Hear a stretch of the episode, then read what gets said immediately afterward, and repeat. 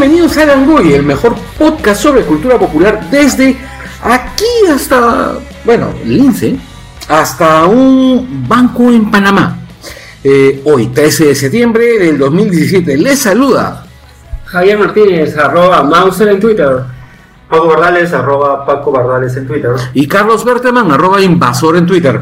El programa de hoy tiene, eh, bueno, a- a- algunas novedades. En principio, hoy día Charita no pudo, no pudo estar acá, este, ha tenido un pequeño inconveniente de salud. Eh, pero además tenemos el gordo Magricius como auspiciador. Tenemos micro nuevo. Tenemos micro nuevo, además. Sí, hoy día hemos decidido darle un descanso a la consola y estamos usando un micro pelota, un Blue Eyes, este, Un snowball. un Snowball. Snowball, oye, ¿me pongo- ¿te acuerdas de Snowball, el enemigo de Pinky y Cerebro? También, claro. Claro, claro. Este, tenemos un Snowball que nos, que nos está grabando con pocas complicaciones. Eh, bueno, el Gordo Mavillos es nuestro auspiciador. Eh, se encarga de tecnología, videojuegos, desarrollo web y un montón de cosas más. Ubíquenlo en Facebook como TecnoStore o Store o si no, simplemente como Magricios. Eh, pidan lo que ustedes pidan, él se los llevará a su casa. Y es calidad, ¿eh? Sí, sí. De todas maneras.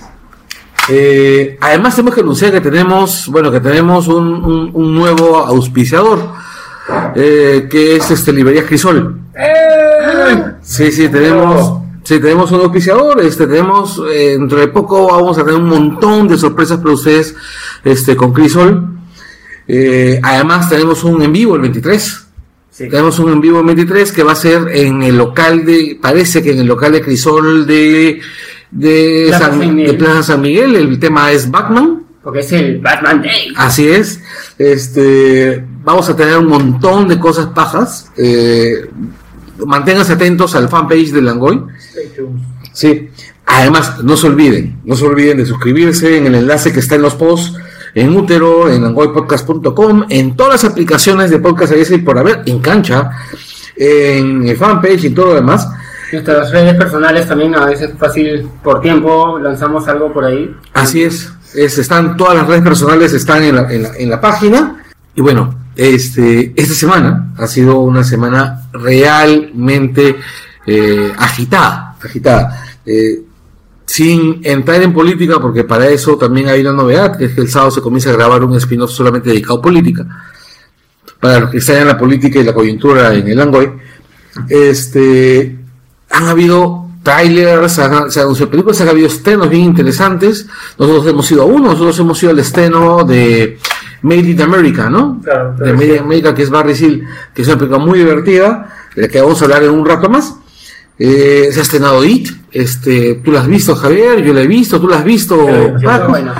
Este, está bien hecha, está bien hecha. Una cosa que me está gustando es que últimamente los blockbusters, o sea, muchos blockbusters eh, están bien producidos. O sea, es más frecuente encontrar un blockbuster bien producido que al revés. Y que además guarda una coherencia con su propia historia. O sea, siento que, It, It, por ejemplo, que es una película que además este, tiene toda la idea de un blockbuster, en este caso, eh, orientado al terror y a las aventuras, pero sin embargo es una película que dentro del presupuesto del terror este, eh, está bien hecha, está, muy bien trabajada, los efectos son pulcros, están, son mo- modernos y no pierde ese eh, espíritu que yo, yo he empezado a encontrar como el espíritu de moda, que es este, el revival de los 80, que de alguna manera este, ahora viendo algunas películas que pues será este, Atómica, Very Seal también, que es una película Claro. que de alguna manera viene Ajá. esa, estética Y es basada en hechos reales, y, y- y sí, no, o sea, pero creo que la estética de los 80, o no sé por qué siento que este 2017 ha sido el año en el cual eh, lo- los 80 han vuelto con su estética en el cine y, y eso me parece muy, muy atractivo. Y en IT creo que fue un buen logro de, de Muschietti cambiar el tema de las fechas. Porque si recordamos en el, en el libro, IT, la primera parte es en los 50, Cincuentas. en los 50 Claro, y luego, bueno, viajamos a los... Ochentas. Claro, casi comienzos de los 80. claro acá, acá, acá estamos en el año 88, Claro, 88, 89, ¿no? Claro, y pues, ha sido un buen, creo que ha sido eso, este, un, ja- un jale bastante para el público que no conocía ni la tele, ni la película de televisión ni el libro. Por cierto, pasa. por cierto, qué horrible escena la del chivolo. ¿Cuál? La de Georgie. ah, la, Ah, la- la- sí. el intro de la película. eh. No, tienen, eh, De hecho, tienen que verla, tienen que sí. verla. Bueno, Es, es, es algo que a mí me llamó mucho la atención de, de, de, este, de una película blockbuster. Que Usualmente una Se escena- cortan mucho, ¿no? esta- estas escenas este, no, no, no se muestra, no se muestra sangre. claro, no pasa nada. No se muestra la violencia, o sea, no se muestra el gore. Igual, no les voy a contar más, tienen que verla. Sí. Pero siento que, que se van a divertir bastante. Ah, Bio Trailers. Eh, Pequeña Gran Vida con, con Matt Damon, Christopher Valls y Christian Big. ¿Has, has- has visto el trailer? Yo no lo he visto. Sí, es, es bien chévere, es interesante. Este, trata. También están. No, no es en tiempos modernos. Es en estos este, tiempos de cuando salía, bueno, 70s, así, cuando salía Mecánica Popular y salía todo lo del futuro. Este. En una parte de Europa encuentran. Este. ¿Qué hacer sobre el tema de la sobrepoblación? Pues como se- se- en un momento se va a acabar todo. ¿ya? Como, Este, como ahorita, por como ejemplo. ahorita, este, qué mejor idea que miniaturizar a las personas, ¿ya? de verdad. Eh, y trata esto de justo Damon y, y Wick son una pareja americana que, que ven esto y se meten en el proyecto, pues, pero lo, lo chévere es que a último momento el personaje de Wick se echa para atrás y Damon es el que sí es miniaturizado. Tengo dos referencias inmediatas. Una es este Querían coger los niños. Ya. Y la otra es una canción de Genesis del disco Foxtrot del 7.2 que se llama Getting Out by Friday. No te acuerdas para nada de Gulliver con Jack Black. No, definitivamente. Soy muy fan de Jack Black. Yo debo, también, yo debo también, decirlo, Es decirlo. una película No, absolutamente la, olvidable. o sea, esa. la, la película lo chévere es que te, te, te, te manda desde, una, desde un tema científico a que varios científicos se unen y van, oye, esto es el tema de sobrepoblación. Por ejemplo, este, cuando ya te, se meten al programa hay una parte en el serie que es un material que dicen, ya, ustedes tienen, por ejemplo, no sé, 50 mil, 70 mil dólares, ya. Cuando se miniaturicen esa plata, se transforma en más de 3 millones de dólares. y este, ya, y están en sus casas este, alucinadas, en sus pueblitos estos hechos para ellos. Todos tienen autos eléctricos, luego hay una parte de Bravaza que están como que en un campo de golf y se están sirviendo este vodka de una botella este mediana de, de Smirnoff con cañito. es ve bien divertida y, y está este Damon, está Wig y está este Christoph Waltz. Y, este, ¿Qué otro tráiler ha- Una, una pregunta, ¿en esa película van a mandar una misión del gobierno norteamericano a rescatar a Matt Damon algún No, no, no, acá es este, es lo chévere que, que mezclas este tanto la vida de la gente normal que está grande como que de esta, de esta gente que se ha militarizado. ¿Qué más tenemos? ¿Qué más tenemos? Vamos a ver, vamos a The ver. Thing of the Devil. No, este, oye, la noche del demonio no es este Insidious, ¿no? Sí, sí, sí. Sí, sí, sí. Insidious 4 de One. Viene la 4, sí, es verdad. ¿También de One? este, Eh, de hecho, que la debe productor. producir, ¿no? De hecho, que sí, la debe es producir. productor. Porque a mí ese, ese demonio rojo de mierda me parece horrible, me Sí, parece es- abominable, es- me da es miedo. Esta este, se llama, bueno, en inglés es Insiders 4, este, de Last Cave. Y acá es La Noche del Demonio, la última llave. Ya, ahora, lo que yo recuerdo es que ese demonio tenía patas de cabra. Tenía Sí, patas de cabra. Eh, tenía, pues sí, era como, y, así, y en la primera afilaba sus, era que afilaba creo que sus, sus, sus- sus garras, ¿no? sí. Las gañas, las garras. Ya, esta película este, que se estrena el próximo año es una precuela. Es la precuela de la precuela, porque la 2, eh, bueno, la 2 es como en el, está en el universo, es como del revés, Claro, ¿no? pero es esta como es- del revés de los, de esta, los esta españoles nos, de nos va con- nos, va, nos va a contar la, la historia de Luis, la, la viejita. Claro, claro, claro, ya, de cómo este cómo comienza ella su guerra contra este demonio porque si nos fijamos siempre es el siempre en Insidious está el mismo claro. el mismo ente el mismo demonio Claro. o sea este escucha el trailer promete ya porque hay hay una escena en que sale un bicho horrible o sea se le ven las garras nomás y atrapa a una chica y una de sus garras se transforma en una llave se la mete en el cuello y le cierra y la chica ya no puede gritar y yo me aluciné esa vaina de como cuando tienes miedo Claro, y tú supuestamente quieres Claro. gritar pero no sale. claro. O sea, qué buen, qué buena idea de cómo este hacer esa acción. Eh, no me acuerdo los otros actores, pero este la, la, la idea va igual, o sea, una familia que comienza a notar cosas raras en su casa, este, contactan a, a Luis y Luis cuando llega, este, le dice la verdad, pucha, yo, yo sí sé lo que pasa acá porque esta, esta fue mi casa.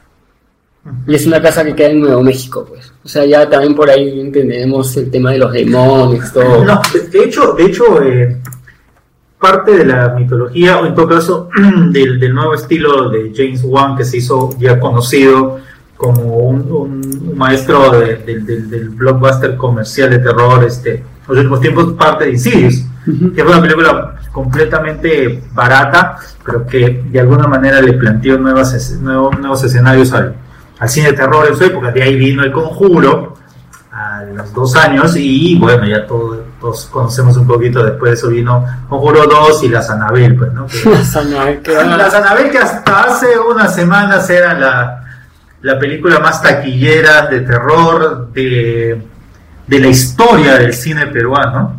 Claro, Ah, sí, más de un millón de personas, Ah, de hecho, bien. creo que está en un millón cien, pero vamos a ver si, si eso lo, lo logra superar, ¿no?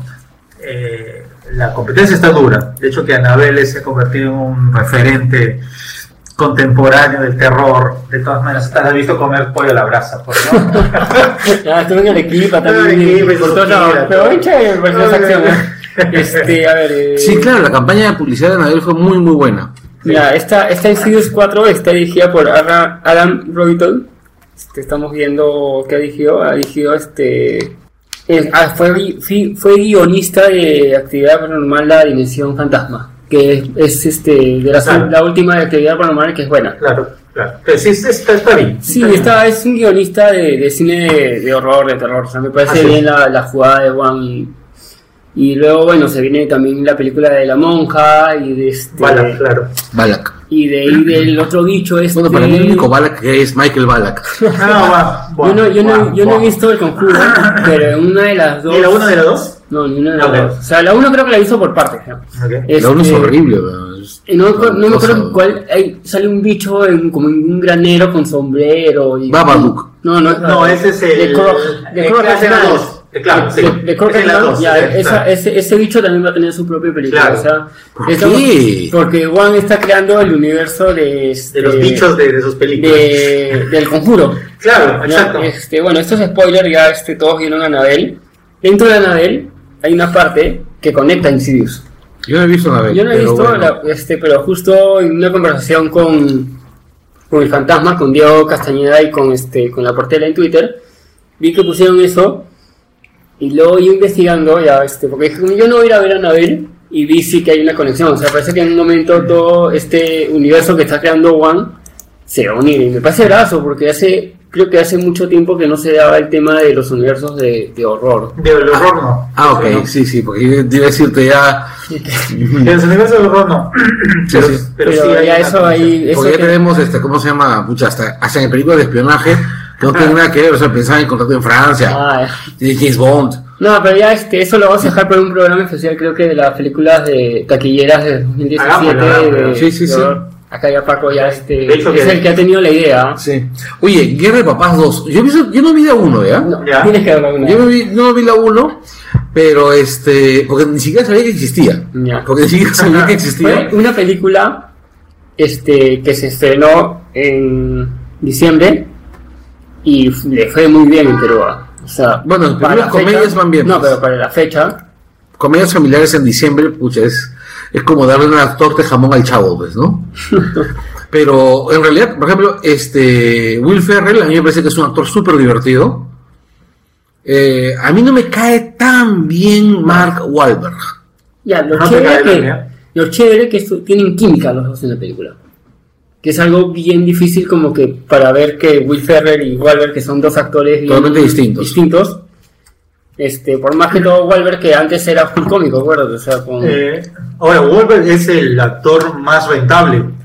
Sí, de este año es uno de los más. Es, Es, el este, más es- rentable después de la roca, claro. o sea, entre- con la roca y él se, se- Creo que él ha sido el más rentable de, este año, sí. Este año. Wolver ha sido el más rentable de 2017 y porque La Roca fue el año pasado. Porque no, ¿qué? O porque no, o que es barato o que No, no, o sea, No, este, porque ganancia genera, porque taquilla. genera taquilla para la- las películas donde está. Bueno, en Transformers, que es taquilla, o sea, era taquilla de la genera Greenberg, weón. Claro, pero este, él ha tenido otras películas también que han generado taquilla en Estados Unidos a, a buen, Claro. a buen ritmo. Bueno. Este. La película promete porque ahora es con los, con los, con los viejos, pues, los abuelos. Bueno, John Lithgow y Bell y Mel Gibson. Mel Gibson. Mel Gibson, claro. Mel Gibson, y alucinante que Mel Gibson esté en la, en la categoría de abuelo. pues. No, y entra John Cena. John Cena, claro, Claro, también. el personaje de John Cena sale justo al final de, la trailer. Porque, ¿qué pasa? Este, es- es- la, la película es bien chévere porque trata todo el tema de, este, de estas nuevas, nuevas familias que se conforman después del divorcio, que tienes hijos, tú eres el nuevo papá, tienes que ganar a los chivolos, pero al mismo tiempo, pucha, el papá ve eso y también que se mete para que no te ganes tú a sus hijos. La cosa es que este al final en la primera ya el personaje de Mark y de Will Ferrell este termina siendo pata pues o sea, ya este pucha somos familia pues ya. Este y el personaje de Wolver empieza a salir con una chica que tiene una hija ya y todo bien así y al final sale John Cena como el viejo de esta chivola ya y Wolver, y Wolver lo ve pues porque sale todo así "Arr". y Will- y Will, ¿ves? ahora vas a ver lo que yo sufrí Lo que me alucina es John Lithgow. ¿Dónde Sí, estaba? del tiempo. ¿Dónde Estaba estaba? haciendo creo que televisión. ¿Qué hizo? ¿Qué es lo último que hizo? No me acuerdo. Pero John Lithgow no me acordaba de los años 90. No, yo lo último que vi de él fue eh, la primera película de los simios. Ah, ok.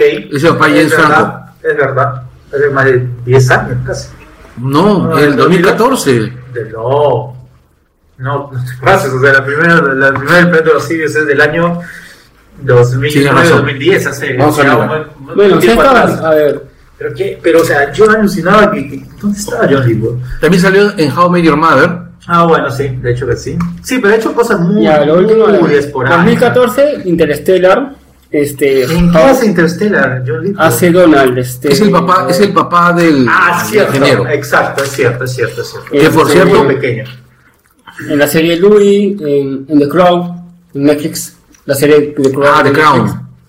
Este, ah, sale en este, The Account, la Ah, ya, de Ben Affleck, que es Claro. esa pela. Pero está haciendo cosas más bien este, Sí, menores. esporádicas y menores. Eh, bueno, salió en, va a salir en Pitch Perfect 3 y luego va a salir Son malas película- películas de Pitch Perfect, pero son muy divertidas. Ah, sí, sin duda. Son muy divertidas. Sí, sí. Pero son totalmente olvidables, totalmente Pero la desechables. pasas bien cuando las ves. Sí, ¿no? es- pasas es- muy bien, te, te, te diviertes. Es- Son unas estupendas excusas para comer canchita, cagarte la risa y, Y- y olvidarte ver a Y largarte. ¿Ah? Y ver a Ana Hendrix. Que por cierto debe ser la mujer más carismática que hay en, en Hollywood después de quién es, soy de, soy de Channel. ¿Ah, sí? Sí. ¿Tú O sea, crees? o sea, tipo es súper carismática. duda. Se ha mechado con Ben Affleck en entrevistas.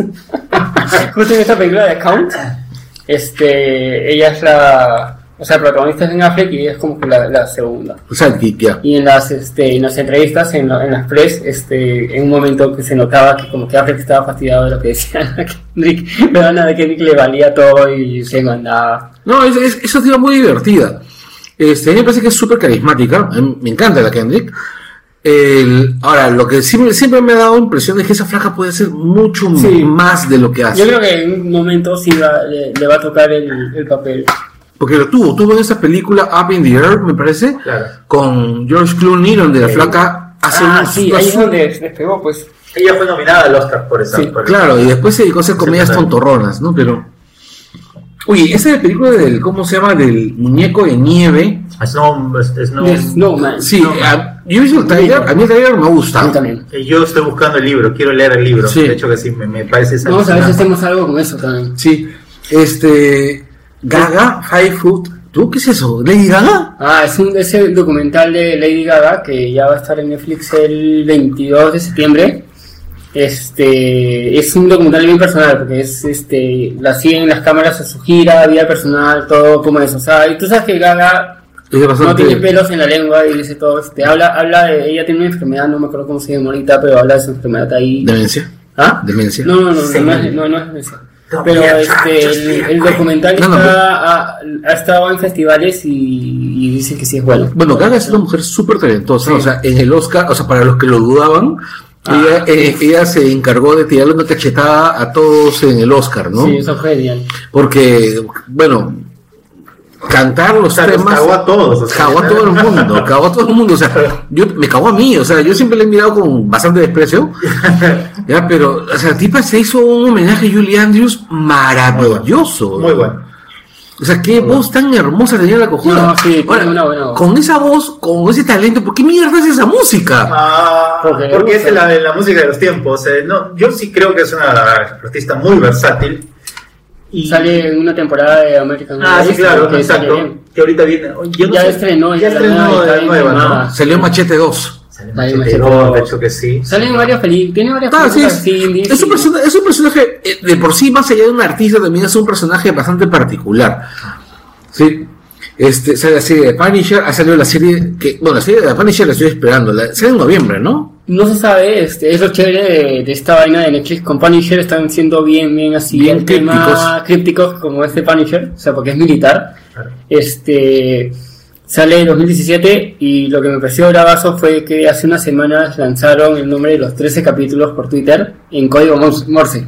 De pendejos. No, en no, pero me pareció bravaza esa, esa, esa, acción. Son así. Entonces, Ya, tú sabes que soy publicista, por ¿Por esa vaina a mí me, me vacila. ¿Por qué tanto odio? Y este, pero fue brazo porque toda la comunidad, este, tú veías los tweets y la gente se ayudaba para este, descifrar los capítulos, que son 13.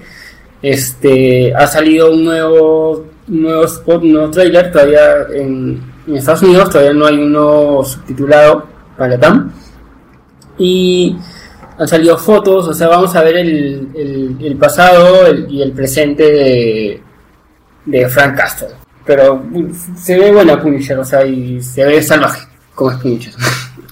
Sí, además Netflix también ha hecho una serie basada en, en La Niebla, ¿no? De Stephen King. Sí, no la he visto todavía. No sé si Ah, está me, online. me- me dijeron que es una película, es, perdón, es una serie que, En realidad es bastante que, mala. le, que me han dicho que no está, no está No, no, no, no es buena, es que no que sea buena, es bastante mala. Ah, ¿ya viste? Dos capítulos. Ah. A ver, y recordando un poco de series que, que han- se han hecho sobre, sobre historias de Stephen King.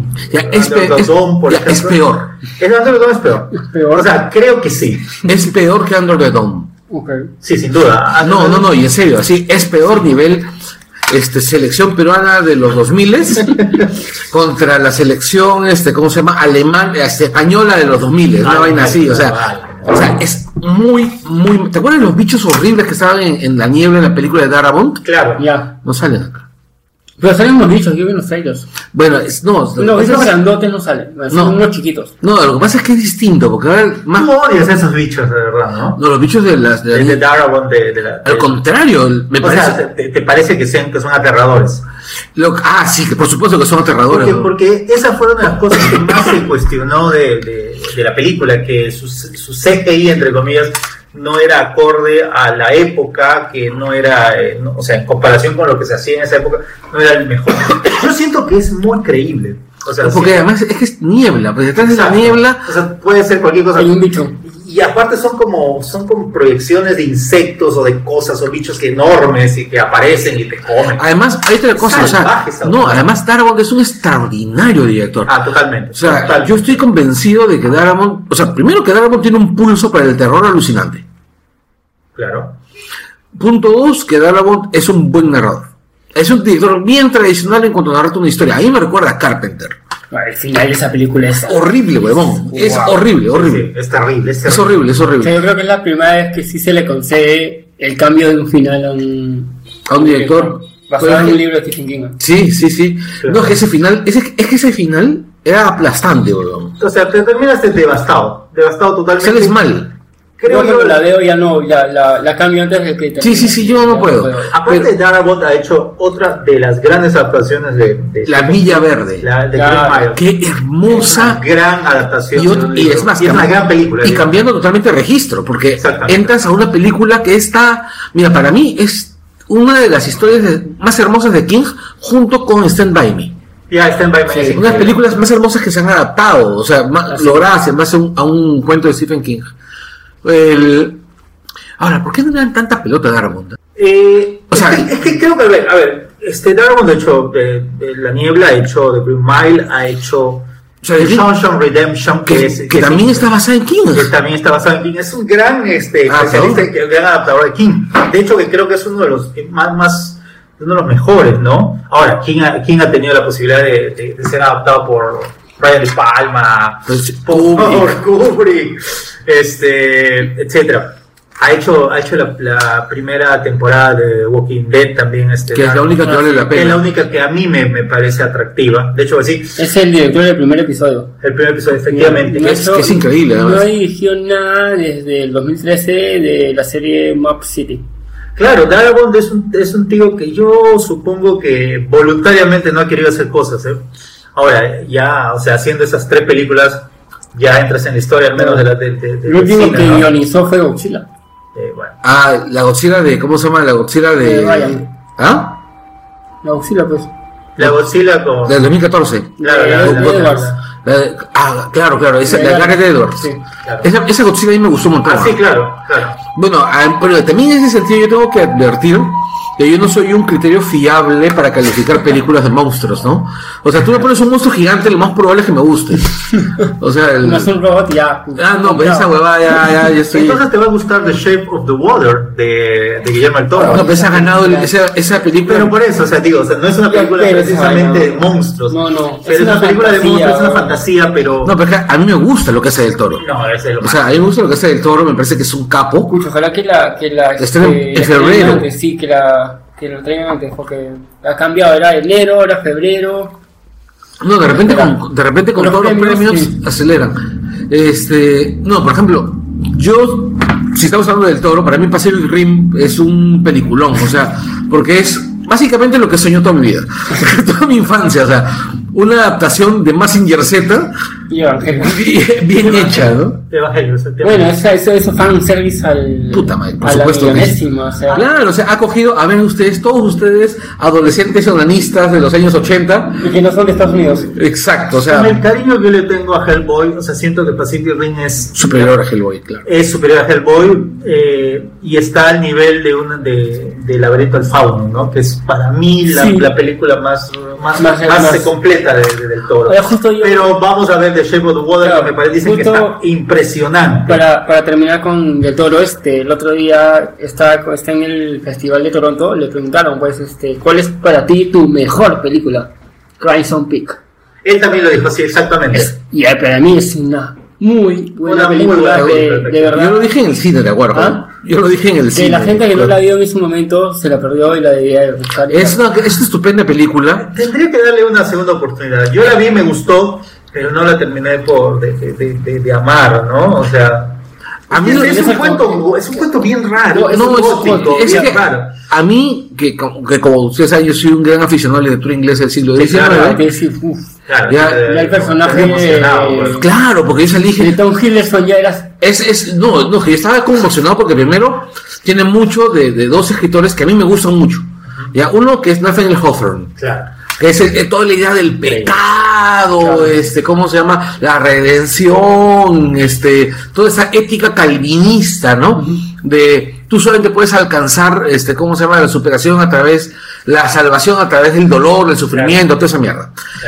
Pero además tiene mucho de, de, de- de- perdón, de, de Robert Louis Stevenson, en esa vaina del, de, ¿cómo se llama? De la aventura pura, ¿no? De la aventura pura, del, ¿cómo se llama? Del, del suspenso tradicional, ¿no? O sea, no es Ley del Tesoro porque, pucha, no hay nada que sea como Ley del Tesoro. Borges dijo siempre que Ley del Tesoro es la novela perfecta Ya y yo la creo que tiene razón. Pero sí se parece mucho, por ejemplo, a los traficantes de naufragios. No, es una muy buena claro, es- es Pero una- me sorprendió que Del Toro diga que es para él su mejor película. Es que es una estupenda película. Ahora, el rollo con esta con, no gustó tanto, me parece, porque es una película bien insular. Es una película bien insular, es una película que toca un tema que ya nadie toca, ¿Qué es?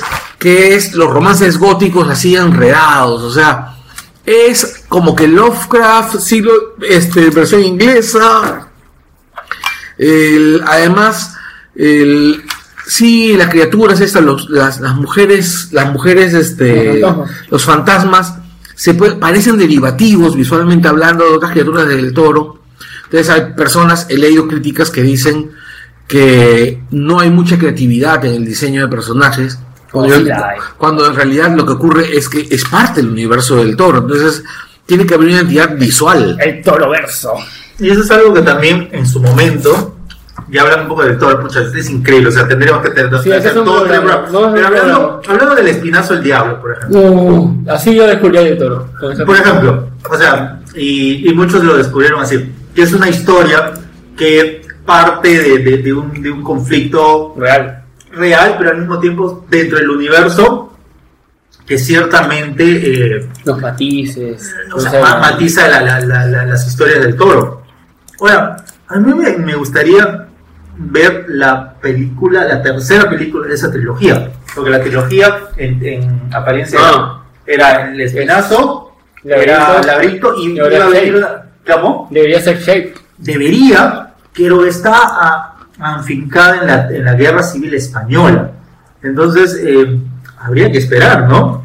No, el Shape está afincada en la Guerra Fría. Ya, claro. Es en pero- Estados Unidos. no, de hecho, que, o sea, el del Toro le, le nos debe su tercera película sobre la, la guerra civil española, Ah, que, que definitivamente vamos a ver hasta que llegue, No, sí. o que llegue Pacific Rim 2, pues, ¿no? Algún No, pero ahí solo- no, está, no, pero él no, eh, o sea, Pacific ¿Cómo va Pacific Rim 2? eh, está filmando, solo que él, no- él produce, no Ah. dirige. A mí me gustó el, a mí me gustó el trailer, ¿ah? Sí, sí, No, lo que lanzaron fue un avance, un teaser, el trailer No, sale en claro. octubre. No, o sea, El verdadero ese, teaser, trailer- ese teaser donde aparecen todos los robotitos que parecen reclutamiento. claro, que parecen un comercial de reclutamiento. Claro. Me gusta un montón. O sea, de hecho me gusta el diseño del nuevo Gypsy, Gypsy Danger, que ahora se llama Gypsy Typhoon, ¿no? Ujú. Avengers creo también. no, es, no, está interesante que en octubre, en octubre, según este, los rumores, en octubre sale el trailer de Pacific Rim 2 Uprising. Vamos esperando. ¿Qué más noticias tenemos? Sigamos. Bueno, este. ay, bueno. Eh, ¿Cómo se llama ese, ese director? Trevor O. Eh, que Colin, Colin Tremor, el ¿Qué es de el que- Jurassic World. Exacto. Eh, renunció. renunció No, o lo no, renunciaron. no. Su mecha creativa de nuevo con Lucasfilms. Lo renunció en el episodio 9. Sí. Y vino. Y este, ¿cómo se llama? Nos cae de Abrams de regreso. Ah, pues esa vaina fue muy aterrizada porque días antes de que caigan Abrams, este, Ryan Johnson, que es el director de ahorita de episodio 8, dijo, Ampay me salgo, ya no quiero dirigir episodio 9, yo me salgo de tu lista. no le así sin pelos en la lengua, porque lo están considerando y él solito al toque. No, yo ya ¿Pero te- ¿Por qué? ¿No se siente cómodo? Porque me imagino que quiere hacer algo más, pues, o sea, ¿cómo van a hacer las películas de Star Wars seguidas? Porque Star Wars es para 2019. El episodio 9, el episodio 8 se estrena a fin de año. Y el episodio 9 lo tienen que grabar el próximo año y no hay guion. Eso un poco de guion de lo que hizo Colin, pero pucha, a mí me pareció, a mí me pareció chévere la, la vaina de, de, de, de, Ryan decir, no, yo ya te hice tu episodio 8 y ahora fácil quiero hacer otra cosa, porque de hecho a, a Johnson le van a ofrecer algo bien chévere lo de episodio 8. Eh, sin duda. Bueno, Y- J.J. Abrams es un, es un Warsi confeso. Oye, él es el hombre que ha traído el balance de la fuerza. Efectivamente. Él ha traído. Claro, él ha unido los dos universos, los dos universos más grandes de ciencia ficción con dos buenas películas. O sea, No buenas películas. Los, O sea, los de Star Trek. de eso muy definitivamente. buenos. Son muy buenos. Y ha logrado, o sea, para mí, o sea, de hecho que la, la- el, el cariño que le tienen al Star Wars, o sea, todo el mundo, es, es evidente. Pero Star Trek no tenía ta- ese nivel de, de, de actualiz- actualidad. Los trajo, que- los que trajo de nuevo. Los trajo, los trajo. Eso, eso fue genial. Claro, o sea, ha, ha- ha capturado nuevos trekkies. Totalmente. Yo, este, no, aparte, mira, la primera película de Star Trek arranca con una de las secuencias más hermosas que he visto en una película de ficción. Ah, O sea, esa vaina, si no te mete, no te mete, no te mete al bolsillo del espectador, Y le dio y le dio su lugar a, a un nuevo actor en Hollywood. ah, Chris Pine, ya, este, ah, te refieres No, este a, a Chris Hemsworth. Chris Hemsworth. Actor. a la Thor. Oye, por cierto, haciendo un paréntesis, qué gran actor es Pine, weón. Ah, sí. No, Claro. sí, sí. O sea, que ves, o sea, mira, ayer justo estaba conversando con el Morse en la mañana y este sobre Wonder Woman. Yo tengo mis reticencias sobre Wonder Woman, Sabemos. ¿ya? Pero este me él me hizo un par de comentarios y como estaba ahí este Popcorn Time, decidí verla en, Ala. verla en la noche, ¿no? Ah, tú tienes tiempo. Claro, pues, yo, trabajo, Ajá. yo trabajo en casa. Yo llevo cansado. Sí, y este, y yo pues estaba viendo Wonder Woman y, y en realidad, más allá de que Gal Gadot no es actriz, y que es muy mala, en realidad, es muy Y que mala. casi fue furiosa.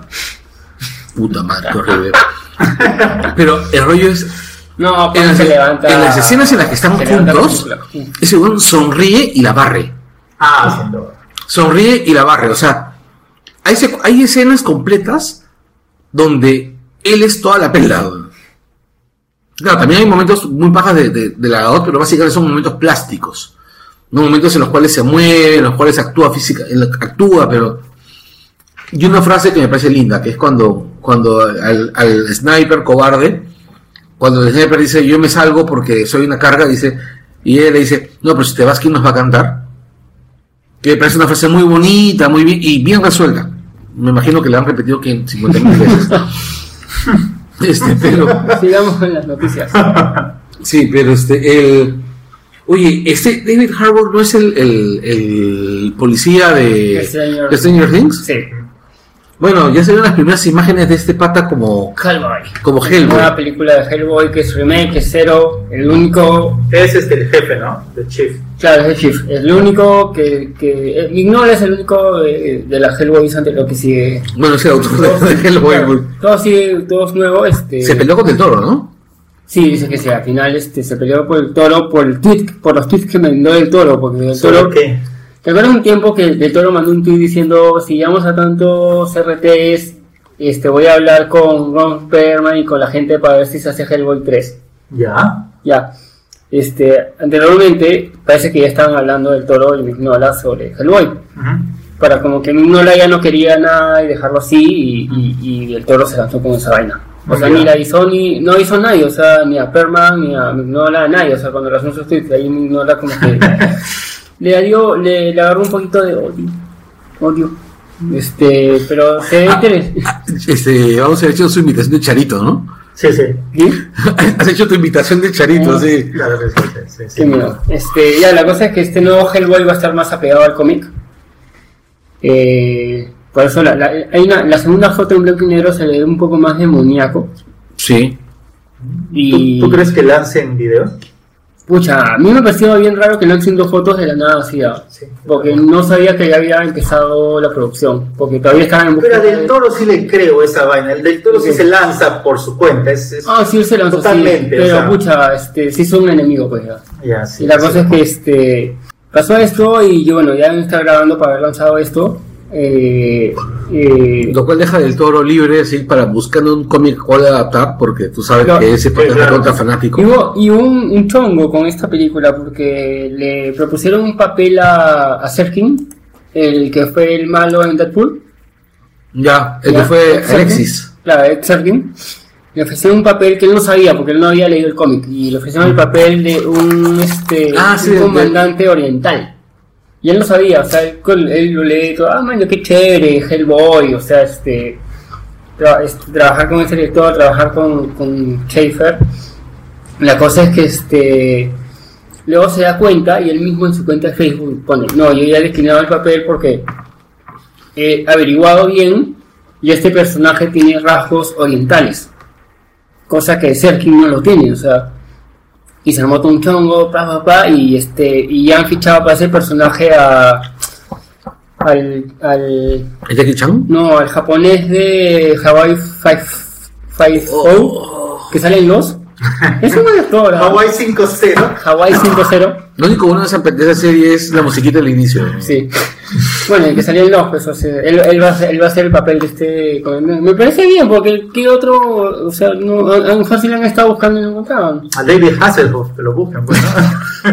No creo que pase como ahorita. Este. Y nada, ya está. Ya De está. repente hacen un este un desayuno en Tiffany, ¿no? Algo así. O sea, según lo que vi el cast, este. Ah, está Ian McShade Como el profesor Bloom, Claro. que eso sí es grabazo. Está, bueno, está la Jojovic como la mala, que es de Queen of Blood, que está, porque esta, esta, esta película está basada en un cómic.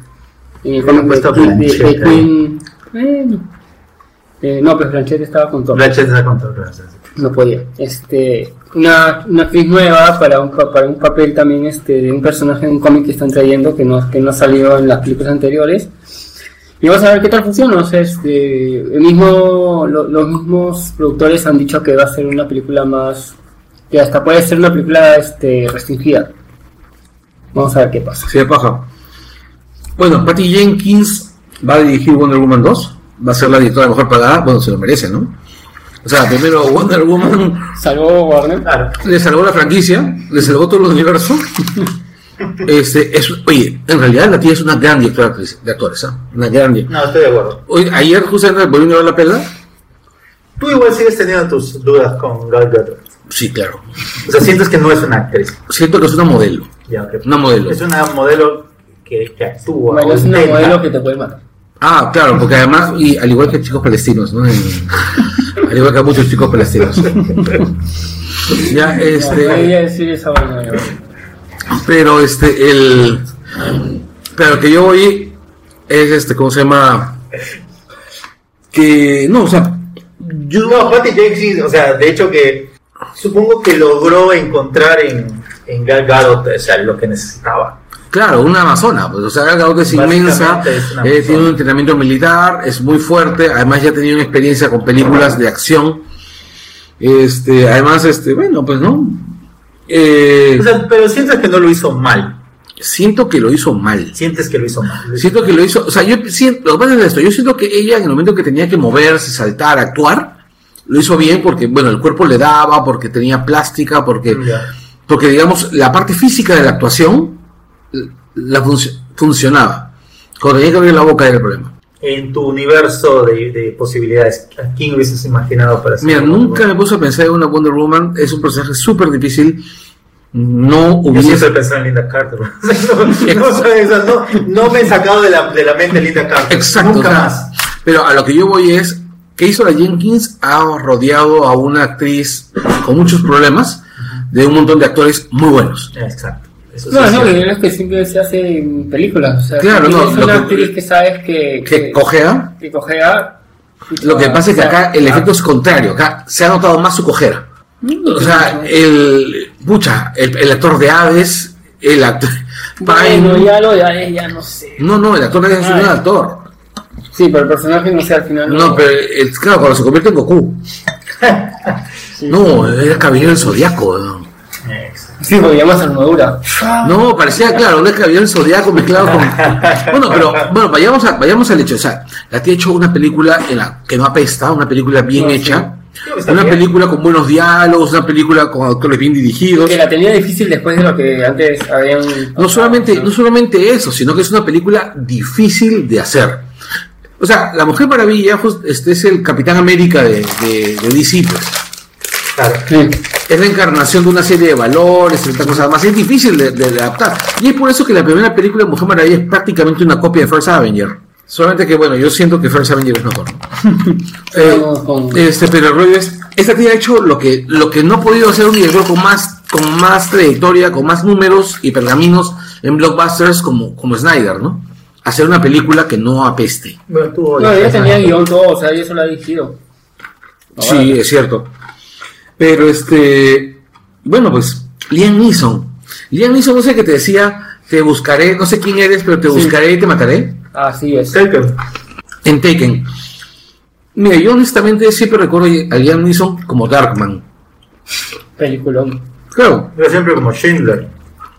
Bueno, cuando se habla de acción, ¿no? O sea, en No. realidad yo trato de olvidar de Schindler. O Como Raskaul.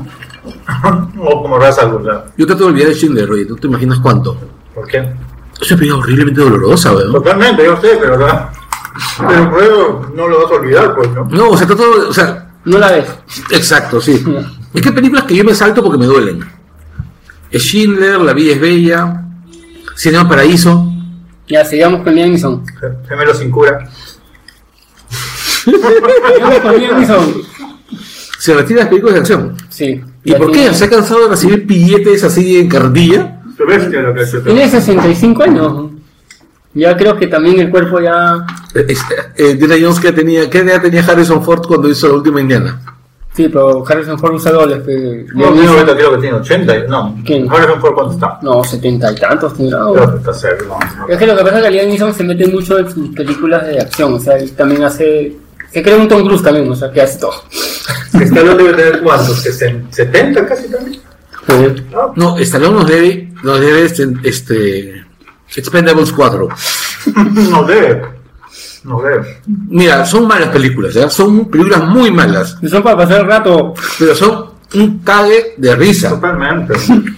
Son para ir a songuear al cine con tus patas de esa película. Para, claro, para, te- tienes y, unos- para, y para saber que eres viejo. Sí, básicamente eso. O sea, yo recuerdo esa, esa escena de Expendables donde este, están este, buscando no sé qué vaina, no sé qué están, están conversando o qué, qué problema quieren resolver y lo resuelve Dolph Lundgren haciendo un teorema matemático y todo el mundo lo queda mirando y dicen, eh, ¿creen que yo solamente sé hacer explotar cosas? el huevón es, es físico del MIT, no. El pata es cantante, baterista. y-. eh, sí, el pata es capazo. Es, es muy paja porque se burla de los de sus propios este, estereotipos, sí. Y ha salido en Creed 2. Va a salir, claro. ¿Confirmado ya? Sí. Va a ser. va- pero. No sé cómo la van a meter, pero ya es Salón Pero di- di- dice que va, va con, con, con el personaje de Drago. Sí, con el- De Iván Drago. Sí. No, que fue el Rocky 4. Pues, ¿no? Bueno, igual eh, no me acuerdo, tenía, era chivolo cuando el personaje de Drago en el 20 4. años. O sea, No, además, es posible que pueda tener una edad en Creed 2 para enfrentarte a Creed. Ah, bueno, no, además son amigos este, con Stallone, ¿no? Ah. No, sí, son patas. Este. Bueno, este, Jason Fox, que es, ay, que dice Wonder Woman, se le ha encargado de Junior Robotech. Ah, esa vaina me llama la atención. ¿Y sabes quién va a dirigir Robotech? Por favor, no me digas, no me des una mala noticia. Dime que no es Michael Bay. ¿Quién? Dime que no es Michael Bay. No, es este Andy Muschietti. El director de It. Ya, el mundo es mejor. Pudo haber sido Snyder también. No, pudo haber sido alguien pe- alguien peor que Snyder, pudo haber sido V-Ball. No, ya está retirado de gol. Creo que vive de peleas de box con, con fans que, lo quieren, que le quieren pegar y no le pueden pegar. Sí, porque él es maceta, ¿no? No, el pateo ha sido boxeador antes del director. No, porque habían peores excepciones, ¿no? Por cierto, bueno, vienen estrenos. Z, la ciudad perdida, no, no sé cuál es esa. Tú has escuchado, bro. Una película bien. Eso es de James Gray. Una película de aventuras. Te buscan el dorado, Están creo. buscando el, el dorado. Ok. James Gray me, me- o sea, creo que es un buen director. ¿Ya? Igual de la película no sé mucho más. Me parece rara en su, en su, en su filmografía. Ya ha sido bien lavada, creo, en los, en los festivales, la crítica. ¿Cuál es capo? ¿Cuál es capo? Bueno, está la hora final. Mañana. Mañana la hora 14 final. Sí, sí, creo que puedo conseguir el director, ¿ah? El director se llama Eduardo Mendoza. el- Es este, el creo que- Evangelio de la carne. Creo que lo puedo conseguir, ¿ah? Claro. Sería chévere. Sería chévere. Este, Sí, lo- alguna noticia muy. ¿Qué pasa? Si lo consigo, tú vienes. Eh, ni el miércoles ni el jueves. Porque Ya. de viaje, pero puede ser martes. Ya. Este, lo chévere es que hoy día han dado, este, han confirmado que la película está en 80 salas. Sí, sí, sí, vi esa Iba a noticia. estar en 20, no, en 25, 25. creo. Y ahora Ya, explicaba. 80 y así, esa noticia es grabada. Vi esa película, vi esa noticia y me alegró un montón, ¿ah? Sí. Ya Porque para, para el cine nacional. ¿O tú te acuerdas de la última carta? No, no. Fue la última carta. O la carta, la última noticia, perdón. Ah, el último. Ah, la última noticia. La última noticia. Sí. Este, pues la película fue Una horrible. semana estuvo, bro. Sí. Duró muy poco. Sí, yo no la pude ver. No. Unos horarios bien feados. De, Sí, sí, sí. No tenías que chambear para verla. ¿no? Ujú. Yo fui a verla verdad. al cine y estaba solito en el cine. Yo igual me perdí también este, la, la última película que, que, que hicieron, este, porque pucha, quería verla y la última, la función era cinco y media. Yo salí- Llegaste a ver este, este, la última tarde, la de Joel. No, La de Calero, sí, yo la vi. Claro, pero, eh, pero lo de Joel fue bueno porque tuvo esa presión para que al menos no la Sí. sacaran. Si no, también hubieran, tenido mucho no, sí, justo ese, ese, ese tiempo tuve un tema familiar que no, que estaba, tenía, tenía que estar con mi enamorada, pero sí me, me perdí esas películas peruanas por, por ese tema, pero... Bueno, la coyuntura ayuda bastante Sí. a esta película. Ahora, esta película, según lo que he leído, o sea, que ha ayudado es este, el boca a boca de la gente. Más que todo, más que. Que, que las- lo- bueno, que ya se han cumplido los 25 años también. O sea, ha sido la misma gente que está expectando. Es que claro, el, el tema de Abimael es un tema muy importante en, en cualquier circunstancia. O sea, y siento yo que además, este, Y justo ya- donde sea también. O sea, esta semana Claro. bien picante para, para, es para, que, para que- nuestro país. es evidente que está, hay una campaña muy interesante de, de, de- de- de promoción, ¿no? Yo espero que sí, que se pueda, y aparte que podamos hablar de, de la película. No, de todas maneras, este, haz ese contacto. No, sí voy a hablar con él. Este, Barry Seal. Barry Seal se hace esta semana, en un ratito vamos a hablar de ella. Eh, vean, vayan, vean, vayan a verla comprando el, ba- el barril grande de canchita. y este, y por cierto, no tomen agua en todo el día, vayan al baño antes de entrar a ver la película. No se tomen cuatro chelcanos antes. de- Sí, no hagan lo que yo hice. Este, y si lo van a hacer, tengan en cuenta una cosa, el alcohol no se cruza con el termal. Dura, Barry Seal dura una hora 55. Sí. Es muy divertida, tienen que verla. Este, luego hablamos más de ella. Terremoto. Ya, esta película ¿Cuál es este terremoto? No tengo idea. Es una en, basada en hechos reales en el terremoto creo que de, de Armenia de hace, de hace unos cuantos de hace varios años que Es rusa. la cosa es que yo vi el trailer que me llamó la atención terremoto pues ¿eh? porque justo había sido lo de México coincidencia pucha que sorry No hay nada más divertido que me acordé de. ¿Qué- de- de- hablando de esas, de esas, de esas zonas, me acordé de Chernobyl. No sé la cosa es que este la no, es, es bien fuerte porque en una de estas este en la ciudad que dije y es un padre de familia que está llegando justo al aeropuerto a, a ver a su familia y, ve cómo es el y, y- y justo llega en el momento sísmico. Claro. o sea antes de aterrizar ve cómo se está destruyendo la, la ciudad. Y, y aterriza y su esto es este ir a, a, a- buscar a su familia que creo que está enterrada no sé y, y se junta con, con los gente del pueblo que también están buscando gente desaparecida pero es una película basada en hechos reales este no sé cómo ha llegado también a, a nuestro país Bueno, va a llegar Guardianes. La película rusa, los, Avengers este, rusos. creo que no ya está ya en cartelera lo Ya están diciendo que es malísima, ¿cierto? No, Debe pero- ser, no pues, o sea, es la copia de Avengers, pues, pero de Rusia, pues. El diseño del personaje me gusta. El a mí me, el trailer es, es bravazo, no sé si, si me para la película. Me creo que me quedo ahí con el. Netflix. Un martes. un martes en un cine, en, en un cine de barrio. No, no seas malo. Vamos, tampoco. vamos de la Unión. Oye, pero no es malo el de la No, Unión. pero nada. Lo único malo es que te caen ratas de- y gatos del, del techo. Sí, si vas a Cineplanet. O te toca la, la huelga, ¿no? O te toca la huelga. Oye, ese loco por las nueces 2. ¿Qué día Es, es animación. Obvio, con ese título. Ese título. Es animación, no te ríes, ¿sabes? Ahora, lo digo, suena divertido como para. Como, como la película de porno, ¿no? Loco por las nueces. Ah, ok, sí. Claro, sí. No, es que en realidad el título es un chascarrillo este, Exacto, inglés, ¿no? sí. Porque es Nuts for the Nuts. Claro. Exacto, exacto. Sí. No, es una película de animación para la familia, o sea, este, ardi- hay ardillas, ratitas, Hay un ratón. hay un, ra- hay un ratón blanco que se parece mucho, mucho al conejo de la vida secreta de tus mascotas, por ejemplo. Que está así todo tiernito y luego se vuelve así loco. Ya, o sea, básicamente eh, el tipo de película que nadie, este, No, que ver, chivolos y la familia, pues. que nadie quiere ir a ver a menos que tenga niños, ¿no? Exacto, exacto. Exacto. Como bebé GF. el- Bueno, esa película le fue bien, ¿no? Llegó al millón de personas. ¿El primer jefe? ¡Qué bestia! Sí. Sí. ¡Qué bestia! Haciendo una película que, que entró así tan simple. Pero ¿qué es lo, es lo que pasa? O sea, hay películas que dan el- el- la sorpresa, ¿no? Me imagino. Eh, vamos a hacer una pausa acá para entrar al tema principal. Y bueno, eh, les dijimos que íbamos a hablar sobre Barry Seal, pero tenemos que hablar sobre la tercera temporada de Narcos, la serie de Netflix. Nosotros ya hemos hecho un programa sobre Narcos, la- las dos series, la- las dos Sí. temporadas anteriores. En general a nosotros nos gustó Narcos. Eh, esa tempo- tercera temporada a mí me parece más paja que la segunda. ¿Ya? Me parece mejor, mejor este, lograda. Pero tenemos que hablar sobre Barry Seal porque en realidad son temas que se cruzan, que se tocan. Los mismos años. Son los mismos años, hay personajes en común, hay personajes en común, o sea, sale Pablo Escobar en la, en la segunda temporada de, de Narcos, en la primera temporada de Narcos, sale aquí, Sale, en Barry Hill sale Pacho Herrera también. sale Pacho Herrera, este, sale, sale Don Chepe. Claro, el Chepe también sale. Oye, Don Chepe de, de la serie de Narcos es, en realidad es un tipo realmente inquietante, ¿no? Sí, yo creo que si te lo cruzas, te cruzas de frente. Sí, claro.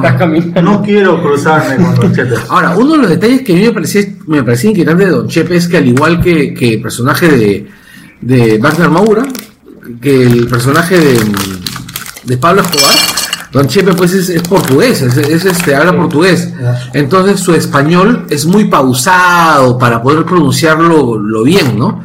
Entonces, y además eh, hace una gesticulación extraña, imagino que para lograr el sonido, o forzarse a lograr el sonido del español, English en momentos también, pues, porque él está en Nueva York. Exacto, no, pero lo que voy es que suena muy inquietante, muy amenazante todo el tiempo, ¿no? Y, y bueno, pues arrancamos. ¿Viste Narcos la temporada 3? A ver, defíneme, ¿qué te parece?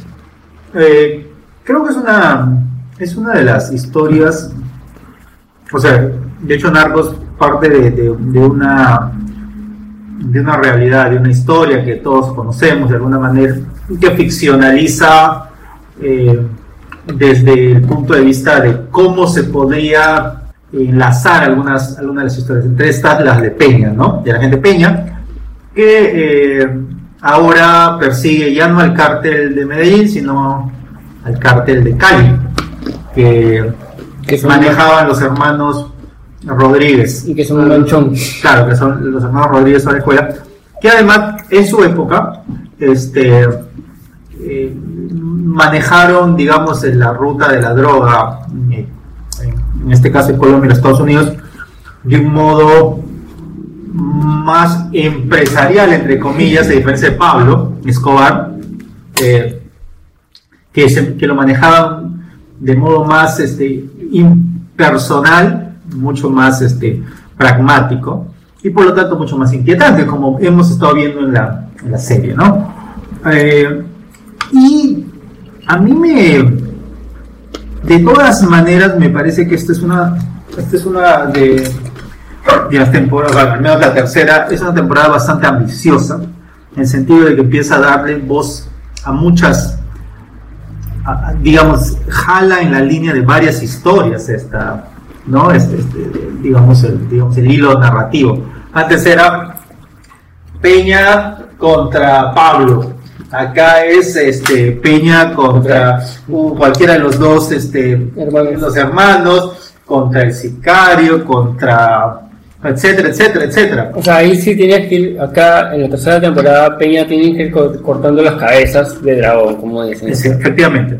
Pero para cortar las puchas tienes que primero pasar por como por cinco personas para llegar a cada uno y, y los, y los personajes en, la- en la tercera temporada de Narcos se, que, se, se quintuplican porque ahora hay más gente, o sea, porque Siento que hay más historias, siento, siento que hay más historias de personajes, Claro, pero esas historias de personajes han eh, tienen que estar para conocerlos. ya en uno, pero al mismo tiempo eh, el nivel de las historias de personajes eh, han este, afectado, no sé si dramáticamente, pero sí han afectado el tema de la acción. De- desde mi punto de vista, las- la, primera y la segunda había más acción, más persecuciones, etcétera. Y creo que en esta, no, no sé, no le he sentido tanto eh, como en las anteriores, evidentemente. Igual a su dosis es su dosis adecuada. Bueno, yo creo que también porque como era, este, como la historia mismo lo dice, este, Escobar, este, lo hacía de una manera y el cartel de Cali de otra manera, por, por, por eso le llamaban los caballeros, este, los caballeros de Cali, le decían, si no me equivoco. Bueno, decían los yo soy Cali, pero además, Eran, Yo- yo eran siento- internados, o sea, mientras Claro. que a Escobar lo teníamos siempre en ropa deportiva con su simboli con, con la marca gigante, que en esa época era la moda, o sea, era de decir, "Oh, yo uso... Era un narco en fuga, o sea, Ah. o sea, Escobar era un narco en fuga, totalmente, un narco osado, aventurero. Claro, eh, yo, yo hago esto, así Los- mi estilo de vida y Los Rodríguez Orejuela siempre, siempre han manejado el tema más empresarial, más de blanquearse claro. Rodríguez Orejuela, pues ellos eran más como moscaloca, pues, ¿no? Ajá, Que eran alguien que estaba buscando hacer el salto de, de la ilegalidad a la legalidad y blanquearse, ¿no? O sea, o sea, es como, ¿sabes qué cosa? ¿Recuerdas a Michael Corleone en El Padrino 3? Ujú. Con todo el trabajo para, para limpiarse. Ah. Mira, ahí Cali, Cali me, me da esa impresión, ¿no? Al menos la manera como lo tratan en, el Padrino- en, en la serie, solamente que lo ven de la manera como, como va mal. claro. Porque ellos habían hecho todo. Solamente, lo único que hicieron mal fue no preguntar a los involucrados. Ahora, el tema de, además de, de las historias paralelas, sí siento que, que abona un poco en la idea de que, de que la, las historias atractivas, las historias atractivas un poco para el, para, para el público puedan llegar a, a cierto hacia cierto público, ¿no? Este, el caso de, de este sicario gay, o como quieras llamarlo. Pacho Herrera. Pa- Pacho Herrera. Bueno, es una de las cabezas también del Claro, cartel. claro. Es- y- Y su historia es bien Y su historia bien es- interesante. ¿ah? su historia Yo es muy interesante. Yo no la conocí, la he conocido por este por la serie, o sea, No, la historia, o sea, a mí una de las cosas, los detalles que me parecen chéveres es el momento que el mexicano le dice, el argentino le dice, le dice, oye, este, ¿era argentino o mexicano? El del ¿Cuál? cártel de México. México. Era- era mexicano, ¿no? Acá. Le dice, este, oye, vente conmigo. Y él le dice, mira, este, cuando ellos les dijeron que no se podían meter con nadie como yo, porque iba a tener mala suerte, ellos me hicieron socio. Tengo que ser leal. Eso me sobra. bravazo, Me pareció bravazo. Bueno, es una historia que cuenta, o sea, que, pucha, este, prácticamente lo, lo, lo sacan de su familia por el tema que es gay. Y luego lo vuelven una de las cabezas del cartel de Cali, o sea, o sea, imagínate. Claro. Ahora, el tipo estaba loco. ¿no? O sea, los personajes estaban, estaban No, locazos. sí. No, están es que también. ¿Quién no va a estar loco si eres, pucha, un narco y, y sabes que tienes en- atrás a. O sea, el tipo este, Personas buscando. el Rodríguez de escuela, este, tenía, el, el que había venido tenía cuatro mujeres o tres mujeres. Tres ¿no? tenía. Y todas se conocían, un aterrizador. Y sabían que cada una tenía sus días, así. Y domingos para todas. Claro, Ajá. domingos de fútbol, pues. De hecho, y, y acá pues la idea de, de la historia que se mezcla con la ficción, o sea, lo real con la ficción, parte del, del caso de, de Pascal, de, de- de Pedro Pascal que hace a Peña, Peña. ¿no? Que por cierto a mí me gusta mucho más este, este Peña, o sea, como, como personaje, o sea, porque antes lo, o sea, siento que tenía esta onda muy chévere, pero acá he sentido un nivel de, de, de complejidad del personaje que no lo había visto en las primeras dos. Bueno, es que, es que para llegar a ese nivel tiene que haber pasado dos temporadas, pues, ¿no? Definitivamente, ya hay un, hay un personaje con el cual tú empiezas a encontrar hasta las, la- las, las grietas morales, ¿no? Se supone que Peña es un tipo incorruptible, un tipo este, pe- ese, tenaz, etcétera, pero acá ya empiezas a sentir Claro, pero tienes el tema Sí. inmoral que hizo en la segunda temporada de Efectivamente, Narcos. O sea, exacto, todo eso exacto. ya le pesa ya. O sea, ya, Efectivamente. ya eres un personaje de, de, de saco y corbata. Así es. Y eso es algo que a mí sí me, me pareció interesante de, de- de su personaje ahora, el conflicto ético, moral Claro. y humano que tiene. No, incluso él tranza con, ¿cómo se llamaba el, el- el gordito? Don Pacho, don, don, ¿Cuál, don? Chicho, don Checho. Don- ¿Cuál gordito? el, el- el- el jefe, el jefe del cártel del centro, ¿no? claro. Que había sido uno de los del cártel de... De los chepes, pues. Claro, Esos son los chepes. Don, don, don Chepe. Don Chepe. Que es un personaje bien creepy. Claro, pues los, eso, ellos, este, Peña los usa para bajarse a la gente de Escobar en la segunda temporada. Claro. Y también para bajarse al Cali. ¿Ah? Claro, pero es una vaina, ah, es, es- este, ya es el- ese, en la 3 ya es el conflicto de, de, de- de hacer eso. Todo el mundo sabe que ha hecho eso y él como que se que tiene que quedar callo moroso en la lengua de que sabe que, que este, por su culpa murieron personas que no tenían que morir. O sea, Sí, en efecto. Ahora, uno de los detalles que me gusta mucho es la utilización de eh, un dilema clásico, ¿no? Que es el soplón que se quiere ir. y, y lo tienes en la... en la- y lo tienes- ese, ese personaje lo tienes varias veces, ¿no? En principio, ¿cómo se llama el personaje este... El futbolero, el, el polígamo?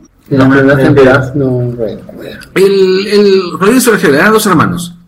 Sí, sí, sé de quién te no me acuerdo Ya. el nombre, pero sí, claro. Uno de, ellos- los dos, uno de ellos quiere huir, quiere huir de la ilegalidad hacia la legalidad. De ahí, este, Eduardo, el personaje del jefe de seguridad, quiere igual huir de la ilegalidad a la legalidad. Claro, pero eso es por un tema de que pasa algo, o sea, no, este, él, él quería salirse, pero luego ve que su salida tiene que ser diferente a lo que había planeado. No, que le- a él habían aceptado una salida, simplemente las cosas se le complicaron. Y el otro tenía también una salida que ya había logrado, porque ya habían transado con el gobierno, pero también se le complicó. El, y bueno, pues también tienes la salida, el intento de salida que tenía este, ¿cómo se llama? Chepe, Chepe, este, perdón, este, Chepe, el, o Pacho. ¿Cuál? Bueno, Eh, Siempre está en Nueva York y Pacho está en México. ya, este, ya, Pacho, Ya, ¿Y es el Pacho gay? es gay, claro. Ya, Pacho, este, ¿cómo se llama? también, también esperaba tener una salida, también quería salir de ahí. También quería salir de ahí porque, bueno, pues ya él quería tener su vida, ¿no? Entonces tienes a varios personajes tratando de huir y tienes un personaje que tiene que mancharse para cortarles la huida y meterlos presos. ¿Qué es lo- Y qué es al lo- cortarles la huida incluso se puede tirar abajo un gobierno. O sea, de hecho, el, el Peña termina tirándole dedo a tirándole dedo al presidente. en este caso a Samper. Así es. Am, ¿Qué cosa de esta temporada te han parecido notables? O sea, en general. A ver, al principio me ha gustado que a diferencia de la primera temporada, que es mucho más este documental, y la segunda temporada que es mucho más docu- documental, esta tiene, es más un procedural, y un buen procedural, que hace que odies a los personajes que tienes que odiar, al contador. Es un imbécil. No, pero es obtuso, es, o sea, es casi todo el estereotipo que tiene uno, o sea, yo conozco un montón de contadores que no son así, pero tiene, o sea, es este, ¿cómo se llama? Es el, el estereotipo de contador que todos tienen en la cabeza. Y que odias, evidentemente. Así es, ¿no? O sea, el sujeto necio, que cree que, ¿cómo se llama? Que tiene todo el poder, o sea, es básicamente el estereotipo, la, la caricatura, la deformación del contador. Digo, los contadores no son así, o sea, al menos los que yo conozco, ¿no? Este, Anderson, saludos. Este, Aquí más a, a David Rodríguez, el hijo de Miguel, mm, ya. que ya él quiere matarse, matar a todo. A todo No, pues está cagado, pues ese, Y lo peor es que no se mete ni coca, o sea, está cagado el cerebro ese. Pues ese, ese vino fallado de diseño, pues ese vino fallado de fábrica. Este, la esposa del, del pata, del, la, la esposa del, ¿cómo se llama? Del, Ah, el blanqueador. no, la esposa del pata que viene, no, el blanqueador también es un personaje bien interesante, Así. pero la, la esposa del, del blanqueador, no, perdón, del, del narco de la pandilla del, cen- del norte, Ah, ya, que, La que ya, se queda- ya, la que se queda con Miguel. la que se queda con Miguel. Claro, es una, un personaje bien interesante porque ahí también te muestra otra pequeña guerra de poder, que es este la mujer, la, la esposa contra la suegra Claro. en, en un duelo de matriarcados. En, y de narco. Exacto, ¿no? De un pequeño cartel dirigido por una matriarca, ¿no? Y lo manejan muy bien. Sí, esa, esa tía también da miedo. Esa, esa tía recontra ejecuta. Este- este- esta tercera temporada definitivamente ha involucrado Más- a personajes sí. que usualmente están fuera del estereotipo del macho narco, el narco macho, ¿no? Bueno, Pacho, ¿no? De hecho, Pacho, A mí me este, parece genial. la mujer esta, la matriarca. Que, que, que en esta tercera temporada hayan ya dado a entender que Pacho, El- el- que el- Pacho es gay, o sea, El narco no empresario, el narco Claro. no, no, no, este, no tra- tradicional, el narco empresario, entre comillas, ¿no? O sea, de hecho, que lo que Rodríguez es eso. Entonces, sí he sentido que al menos por el lado narrativo hay una, hay una evolución hacia también la, la modernidad, entre comillas, ¿no? Que tú has dicho, no es documental, es más, vamos a hacer una secuencia que está basada en hechos históricos, pero que No. al mismo tiempo tiene una, una línea narrativa propia, ¿no? Autónoma, independiente. Ahora, por ejemplo, esta pareja de policías, Los eh, nuevos. los nuevos, que en realidad están súper afanosos, así, que están fresquitos. porque es que lo que pasa es que estos están fresquitos porque saben la historia de Peña, pues, con el otro gringo. Claro, pues, pero están fresquitos, pues, o sea, están fresquitos y emocionados y Peña está quemado. Claro. Y Peña ya tiene miedo de soltarlos porque piensa que a los dos se los van a bajar en cualquier momento. Claro. Los protege sin, sin, sin, este, sin querer. Los Peña está cansado, Sí, ya, o sea, Peña ya quiere llevar Se quiere largar. cargar, pero este está ahí por el error que cometió de, de haber creado un El monstruo. de haber creado este este estos este a, a los a los a este comandito de aniquilamiento pues Claro. o sea ese, ese es su su carga Claro, pero otro detalle que a mí me parece. ¿Recuerdan ustedes estos dos policías que aparecen en la primera secuencia? En la primera secuencia aparecen dos policías. ¿Ya? Ya, estos dos policías este, le ponen el micrófono a este chivolo. ah Ya, claro Y ahí el los dos primeros de la DEA Sí, lo- y, lo- y bueno, y desaparecen, pues, ¿no? Y al chivolo, pues, lo mandan fuera, pues, ¿no? Y es ahí donde le dicen, bueno, o, te, o hablas conmigo o te vas con el navegante. Y el navegante, pues, es el... Miedo. el, Ese es el que se encargaba, pues, de... el asesino de, de- de- claro, o sea, él se encargaba de matarte y, y fondearte. y de ahí salía en placitos Comida para peces. Totalmente, totalmente. O sea, Pero es que hay un lado humano en, en el cártel de Cali, o sea, que no tenía el, que no tenía este ¿Tú sientes eso? Que la, la temporada te da la idea de que los de Cali eran más o menos sanguinarios. sanguinarios. Sí, o sea, en cómo hacer las cosas, pucha, creo que sí, porque hasta el mismo, los mismos Rodríguez dicen en un momento, o sea, este, no tengo que hacerlo diferente a Escobar, porque Escobar era de, de matar y, dejar el cuerpo, tirarlos en la calle, en cambio, acá solo aniquilaban a sus enemigos, los, los amarraban con cable de púas, los tiraban al mar, al, al mar y cuando engordaban, este, se hinchaban los cuerpos, se cortaban por los cables, o sea, pero no, no te mataban, este, te mataban solo narcos, o sea, no te mataban chivolos, o sea, no, no hacían cosas que puedan afectar al pueblo, a lo que voy. Y justo este personaje delgado, este, si tú lo ves, es el único que, que él y su equipo no tienen armas. claro, claro. Porque en realidad es que estos tipos eran preventivos y eran más que nada inteligencia. Inteligencia organizativa, espionaje. Tenían chupuñar todo el mundo. Así Sí, tenían, y tenían su aparato porque no lo chuponen. Una organización, o sea, Sí, una ya era una, claro, ya era una organización, ya. Porque eso era, o sea, era que ellos estaban con sus negocios, pero pucha, tenían, estaban haciendo su super billete con, con todo el tema de las drogas. Y acá sí se siente, el- desde mi punto de vista, eh, también un duelo actoral que en lo personal no me no, no, no puedo dejar de compararlo con el que, por ejemplo, tuvo el protagonista Moura, y es el caso de Damián Alcázar, ¿no? Que siento que es el actor más, más importante de, de esta, de esta temporada nueva. Eh, que además es muy es muy campechano, pero al mismo tiempo muy, muy buena onda, etcétera. Entonces, aparte está bien, bien actuado. Y que yo no sé si, si el hecho mismo de, de- de no tener el acento que tenía Moura lo hace más, este, digamos, cercano. No sé, ¿tú qué ¿Te piensas? estás refiriendo a, a quién? A, a Damián Alcázar, a, Gil- a Gilberto, ¿no? A Gilberto. Gilberto. Gilberto Rodríguez. Ah, Ya, ya. ¿Él es portugués también? No, él no es portugués, evidentemente él es mexicano. Claro, ya. Él es el que me refería. Ya, por ejemplo, su personaje me parece el más trágico de toda la serie. Ya. Porque es un huevón que hasta el final está convencido que su plan funciona. Es que él es, él es la cabeza del La cabeza, pues, sí, si tiene que sí. creerle. No, no, pero lo que voy es que. Y él está convencido de que lo han hecho todo bien y que todos los demás están cagándola. Eh, Paranoia propia del narco, ¿no? No, una vez que está preso dice, no, no, no, no, tienen que entregarse, que todo, todo se va a resolver, todo, o sea, porque dentro de su cabeza, si se entregaban y se resolvía todo el problema, iban a salir, iban a salir al toque.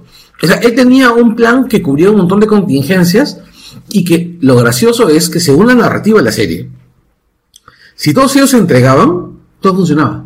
No, pero tenían que esperar cierto tie- eh, los seis meses para entregarse, pues. Pues estaban escondidos. Claro, pero en realidad a lo que voy es que la serie también te plantea que la CIA no quiere luchar contra el narco. Ah, sí, eso sí te lo planteaba Ah, no, muy sí, claro. La CIA, la DEA, todos. O sea, ellos solo estaban haciendo su negocio con el, con el gobierno colombiano. Entonces, el, el rollo es que tú ves a un tipo que se está yendo todo, y yo lo miro y digo, bueno, sí, pues este es un sujeto que está desesperado porque siente que todo se le cae.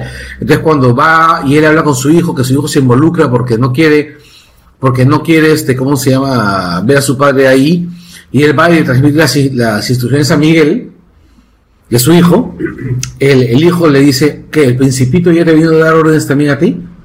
No, ese es David. El hijo de Miguel se llama David. Claro. Y a, a David le viene y dice, oye, el principito ya te vino a, a dar órdenes a ti. Es que si tú ves la familia de. de este. Ay, se me fue el nombre. ¿De quién? ¿De Gilberto? De Gilberto. Él, él mismo ha, hecho que su familia sea, este, tenga buenos estudios, o a su hijo le mandó afuera a estudiar, o sea, es un abogado, mientras que Miguel es un narco que sigue, sigue el, El narco, el narco el tradicional. narco tradicional que su hijo, este, su hijo, pucha, es, se, se vuelve el, el matoncito de, de la familia, pues. Claro. Porque ve, pucha, ¿para qué, ¿para qué voy a estudiar? ¿Para qué voy a hacer algo en la vida si acá tengo ya todo? ya? Y ahí, y ahí este, es importante el, mo- el modelo de, de padrino, pues, ¿no? Michael con Sony. O sea, o sea, No, es que el padrino ha sentado el, el camino para todo. efectivamente. Para todas estas películas, ¿no? Efectivamente, para todas las- y eso sí está ahí. No, y para la vida también de estos personajes en el mundo raro. o sea. Sí, porque ahí se siente un, un paralelo entre Michael y Sonny, ¿no? De, de los, los hijos de- de- del narco. Y que, y que de alguna manera sí te, te van, te van llevando. Y que además ya empieza, o sea, generan como la transición para lo que de hecho va a ser la cuarta temporada, que es ya una serie que no, de todo caso que la historia no va a estar El ambientada. cartel, el cartel de Sinaloa va a ser. Va a venir el México, ¿no? Claro.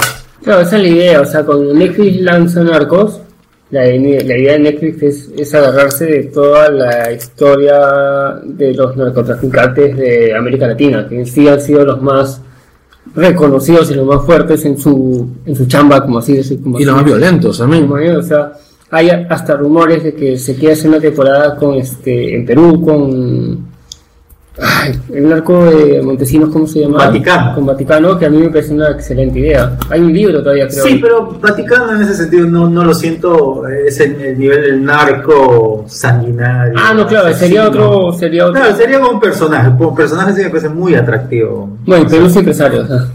Y es muy débil, además, el Vaticano. Vaticano es como digo, o sea, ¿cuál es su parte, digamos, más fuerte en el, en el caso de él? Es el, el tema exótico, ¿no? De, de haberse rodeado de la vedette, de haber sido parte de un entorno político, pero que además no fue gravitante, o sea, Ah, no. o sea, de algún momento eh, Vaticano sale a la sale a la luz porque dice que Montesinos le pagó, pero después nunca más volvió, luego de la lavada de cerebro nunca más Ahora volvió está a decir nada. caminando, caminando por las calles. Y ahora camina por las calles y nadie Bueno, va a ser- está haciendo su libro, ¿ah? Lo último que Bueno, vamos a, vamos a leerlo. Y viendo esto de Sinaloa, yo creo que esta temporada va a ser la más sanguinaria. No, la de Sinaloa es impresionante. Aparte, México, el nivel, nivel de, De violencia. Ciudad Juárez, o sea. Hace unos días estaba viendo en Twitter y una periodista este, colgó una foto que le habían mandado a ella. Ajá. Le habían mandado una amenaza Ya. de una flaca, o sea, habían amarrado una flaca desnuda con una bolsa de, de- o sea, hay una foto de una flaca desnuda con una bolsa de, de- de basura en la cabeza, con las piernas abiertas, o sea, amarrada para que se mantengan las piernas abiertas, y diciendo algo así como, te vamos a, a agarrar a balazos, te, voy a, te vamos a agarrar y te van a entrar las balas por, por, por las piernas, ¿no? Pero una vaina así, y yo, y yo vi el, el, el tweet y dije, o sea, yo ni siquiera lo retuiteé porque te juro que me pareció violento, horroroso. O sea, en serio, en serio, en serio, qué, qué horrible. O sea, y sí, esa es la violencia del cártel de Sinaloa, pues Sí, pues. no. La violencia de los carteles mexicanos, o sea, México es horrible, o sea, la el nivel de violencia es abismal. No, esto se ve en la película de Villeneuve, este, Sicario, Claro. que también conecta con, con el tema de los narcos. O sea. Por cierto, que capo Villeneuve. Bueno, para terminar con narcos, ¿te gustó la temporada? No, de hecho no la temporada. Me gustó más que la segunda. La segunda me pareció bajetona. ¿Sí? Bueno, es que la segunda ya tenía que... que Está cantado que tenía que terminar claro, ahí. si ya todo el mundo sabía, era, era el, el spoiler que todo el mundo sabe. Claro, y por otro lado, no sé. Lo que ocurre es que en la segunda, sí, el, lo que pasa es que el nivel de la primera es, es muy alto, entonces No. es bien difícil mantener ese nivel. La tercera, te cuenta una historia nueva, te la cuenta bien. Y hay demasiados personajes de donde coger. No, y hay buenos actores en general.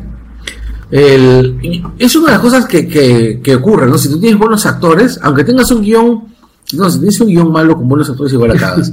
Pero aunque si tienes un guion normalito, tres buenos actores le pueden No, sacar le jugo. puede sacar el jugo. Yo sí siento. Ahora, Moura a mí sí me pareció un buen Escobar. A mí también. A mí A, a- sí. a pesar de... A mí me desesperaba el acento. Claro, a pesar Sí, hay gente que acento, definitivamente le, le desesperó. A mí no, no me terminó por desesperar. Pero no, sin embargo, no. creo que, que Alcázar como Gilberto me parece que es un súper Ah, sí. un súper jale, muy bueno.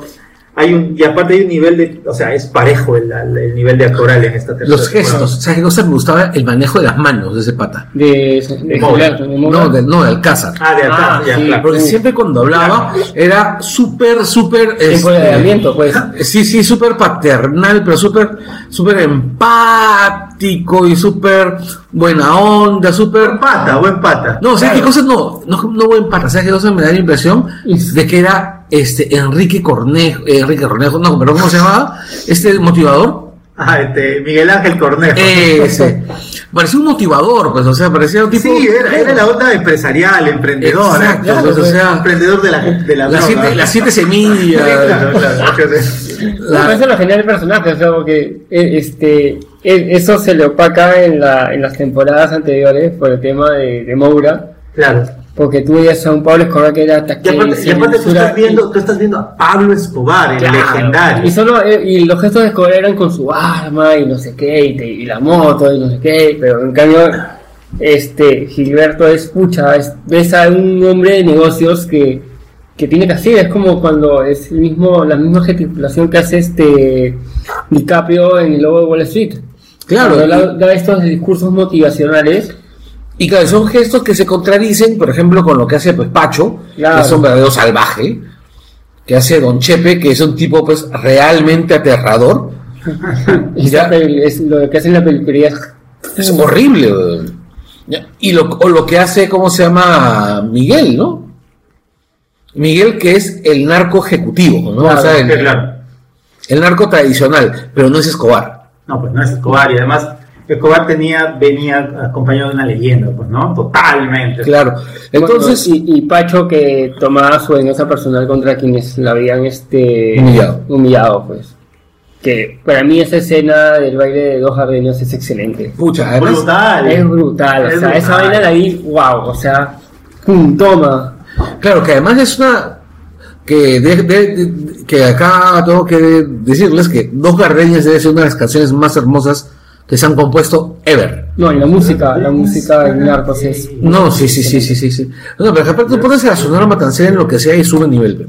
No, además, tú ves cómo llega, esa escena, cómo llega Pacho a, a este bar, que es está abierto, este, y va de frente a hablar con el dueño, y, se pone- y el dueño ya, ya siente el poder, o sea, o sea, todos en el bar saben que, que es gay, pero si- sienten el poder de que es un narco, y el pata dice, dame una botella, este, de lo mejor todavía le da, y luego ponme dos jardines, y le pone dos jardines, o sea, y nadie se inmuta porque tú sabes que tú cuando entras a un bar, tanto en, en ciudad o en pueblo, cuando cambias la canción, alguien voltea y te dice algo.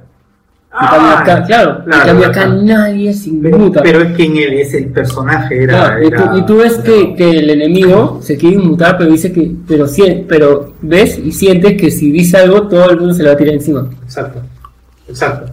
Y, además es la imagen de, de- del baile es... Wow, es wow. No, no, y, a- y además así es una imagen, o sea, que ha ganado su propia leyenda Sí. en la tercera temporada. O sea, Claro. te- yo he visto la, la, ima- la- digamos, el- todo el material y es una de las imágenes que más se ha, refor o sea, se ha reforzado y se ha, y se ha, digamos, ha compartido de la tercera, ¿no? O sea, Entonces, que ese es el momento del personaje. es el momento del personaje. Pues entonces encuentras un pers- personajes y dices, sí, pues hay más vida después de Pablo, de Pablo Escobar. Entonces es muy atractivo, porque, o sea, en las anteriores era Pablo versus este Pa- Pablo versus Peña. Y Claro. fuera de ahí, Sus matones. Los matones, pero matones no tenían ese- esa, esa fuerza que yo sentía que ahora tienen estos, personajes.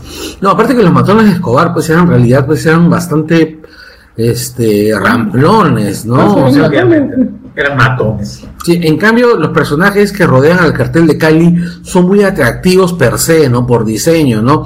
El jefe de seguridad, el navegante por sí es un personaje muy paja. Estaba también este, este otro personaje, el, el que la caga. El otro jefe de seguridad. pues. Exacto, el otro jefe de seguridad, Mendoza. Entonces, eh, tienes... eh, Pero Mendoza, la en sí el que la caga todo es el contador, ¿no? ah, siempre. O sea, si el contador le hubiera hecho caso a, a este. Ay, al, al que era el jefe, el, el jefe de seguridad, no me acuerdo cómo se llama, a Eduardo, pues, Eduardo, no hubieran atrapado a, a nadie. a nadie. O sea, sea, ese hombre por su necesidad de quedarse en el sitio, la fregó. Porque los patas dijeron, no, algo pasa ahí, y, y esperaron y esperaron y comenzaron y lo siguieron. Pues el otro no se dio cuenta que lo estaban siguiendo. Sí, en efecto. Este, ya. Y de aquí tenemos la pela que han estrenado la semana pasada. Nosotros hemos ido a la función. Y la estrenan mañana. Y la estrenan mañana. Bueno, o- mañana. cuando esto salga, o sea, Ya está estrenado, ya está estrenado, que es Barry Hill. Barry Hill es una película que cuenta una historia muy simple, pero al mismo tiempo muy compleja. Y Es, ya- sí, lo hace de una manera muy divertida, que es eh, como un piloto de medio pelo aprovecha su momento de aprovecha el momento para llenarse de plata de manera estúpida y cae por estúpido. Yo no creo que caiga por Pero, estúpido, o sea, cae ya porque tenía que caer. ya. No, o sea, cae por estúpido. O sea, en realidad el tipo, a él, ¿quién, quién, lo- quién lo descubre? La inteligencia financiera, cuando vieron que en un pueblito perdido habían cantidades infernales de dinero. De transacciones. Bueno, ah, no, lo cae por el estúpido de su cuñado. El estúpido del cuñado. Bueno, cae por muchas cosas. Lo que pasa es que. la- Bueno, cae que Lo que pasa es que la historia de Barry Seal, que además es, es una historia que está vinculada con varios episodios históricos, Sí, eso porque no eso- solamente estamos hablando, brazo, porque no estamos solamente hablando de con un tres tío presidentes de Estados Unidos. que, que está vinculado con, con la historia de, de- de los, de los Estados Unidos de los años 80 por lo menos, eh, es la de eh, una, un, un tipo, como dice invasor, que pasa de ser un eh, sombrío piloto de aviación comercial a además ser reclutado por ciertas pendejadillas que ya había estado haciendo por la CIA. Claro. Y la CIA lo, lo recluta, digamos, lo chantajea a cambio de plata para que vaya a hacer labores de inteligencia y poca plata. y, con- y a- labores de inteligencia con poca plata de alguna manera en, en América Central, que en los años 80 y, perdón, a finales de los 70 y principios de los 80 era muy importante geopolíticamente Sí. para, los, para los Estados Unidos, ¿no? Porque en esa época estaba la, la época de la guerrilla nicaragüense, problemas en Salvador y Guatemala, y además la irrupción del narcoestado por excelencia, que era Panamá, que era justamente cuando empieza a aparecer el general Manuel Antonio Noriega, que, eh, que es importante. Que se vuelve, claro, amigo de Barry que se vuelve amigo de Barry pero se vuelve amigo de los Estados Unidos también. Y que además Barry Seal en estas aventuras termina no solamente colaborando para la CIA, termina siendo, termina encontrándose con los narcos colombianos, en este caso Pablo Escobar, Pacho Herrera. Pacho Herrera, es- Y uno más. ¿Cuál era el Y este- y además eh, este Ochoa, Claro. con Ochoa, que están todos empieza a ser el piloto que trasladaba, un piloto que trasladaba la droga eh, desde, desde Centroamérica y hasta los Estados Unidos, Iba a ser cambiazo. con hacía cambiazos, y en este sentido iba ganando plaza como cancha, pero siempre caía en nuevas desventuras. Es una historia real la de Barry Sí, es increíble. ¿eh? Y la de Seal además es una historia que, que termina no solamente en, en sus, en sus aventuras mafiosas, sino también termina ligado a la, a la seguridad de gring- gringa en ese momento. Al gobierno, sobre todo. Termina trabajando con, con la Casa Blanca. O sea, trabajó para la, Directamente. trabajó Directamente para la CIA, la Casa Blanca, la DEA, la DEA, el, el cártel de el Medellín, cartel de los Medellín. contras, Los los contras. contras, nicaragüenses. Pero era genial porque la chamba Ah, que... y también una línea la de guerrilla, guerrilla. la- la guerrilla también. Ah, la- no, claro, se, te- se tenía que traer a, los, a, los- a, los- a la contra, a, que- los entrenes cuando los empezaron a entrenar a Estados Unidos. Luego dicen, ya vas a llevar armas, y así el cambiazo de que las armas las dejaban en Colombia y, se llevaba la droga donde tenía que estar. era todo un- Era la típica de aprovecha el momento porque cuando la CIA le contrata, este, le está pagando una miseria y su esposa le dice, este, oye, está, está menos plata y- y todavía le hace No la quiero jugada, trabajar en KFC, dice su le, su le- le mujer. hace, le hace la jugada que creo que como varios meses este, le seguía diciendo que seguía trabajando en esta aerolínea que en ese momento era TWA, claro. Claro, que era top Exacto. en ese momento, porque dejaba su avioneta y se ponía su camisa de chamba Claro. y ya con sabazo. Y luego ya llegó la plata, o sea, dijo, pucha, este, si la CIA me está pagando, no sé, este, 30 mil dólares y luego viene Pablo Escobar y me va a pagar un millón de dólares. Claro. Le pagan dos mil dólares por kilo. Claro, por solo por el, el transcurso del, por- en el transcurso del vuelo dejar caer la droga. Obvio que, que tienes que aprovechar el momento, o sea, porque tu esposa, tu familia te está diciendo, no, trae más plata.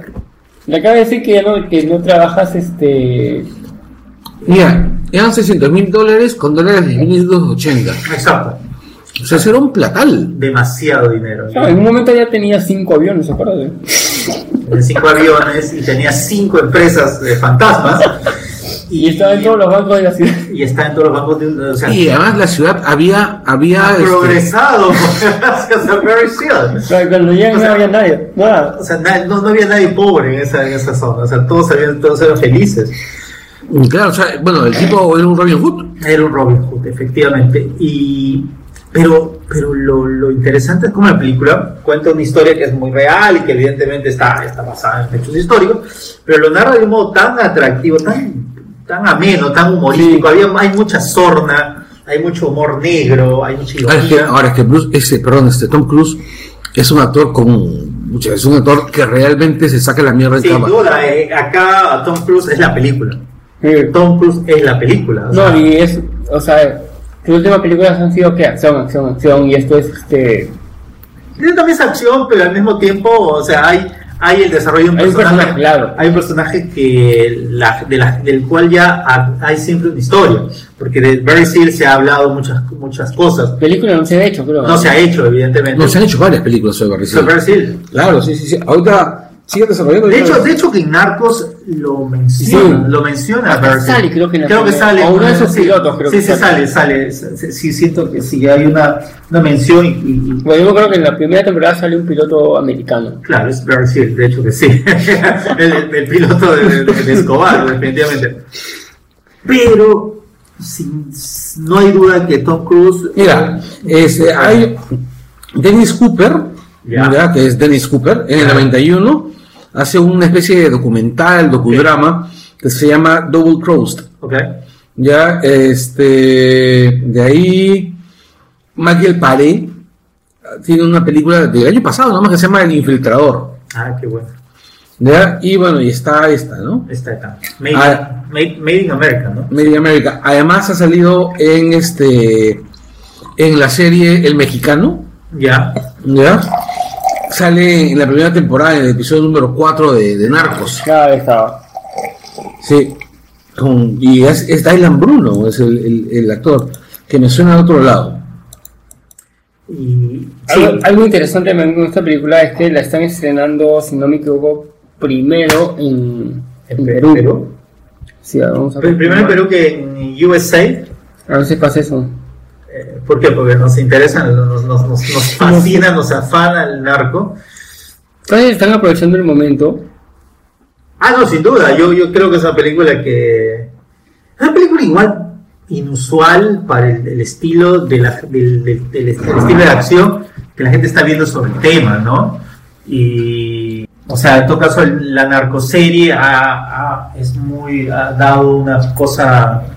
le ha dado una, una- una estética a, a las- a este tipo de historias que, que siento que, que, que Barry Seal no, no, no sigue, no, no sigue no, en no, general. no. es La- porque su estética es diferente. La es- estrenaron en agosto. Que Perú la estrena antes que, Sí, que otros latino. países que latino. Sí, primero latino.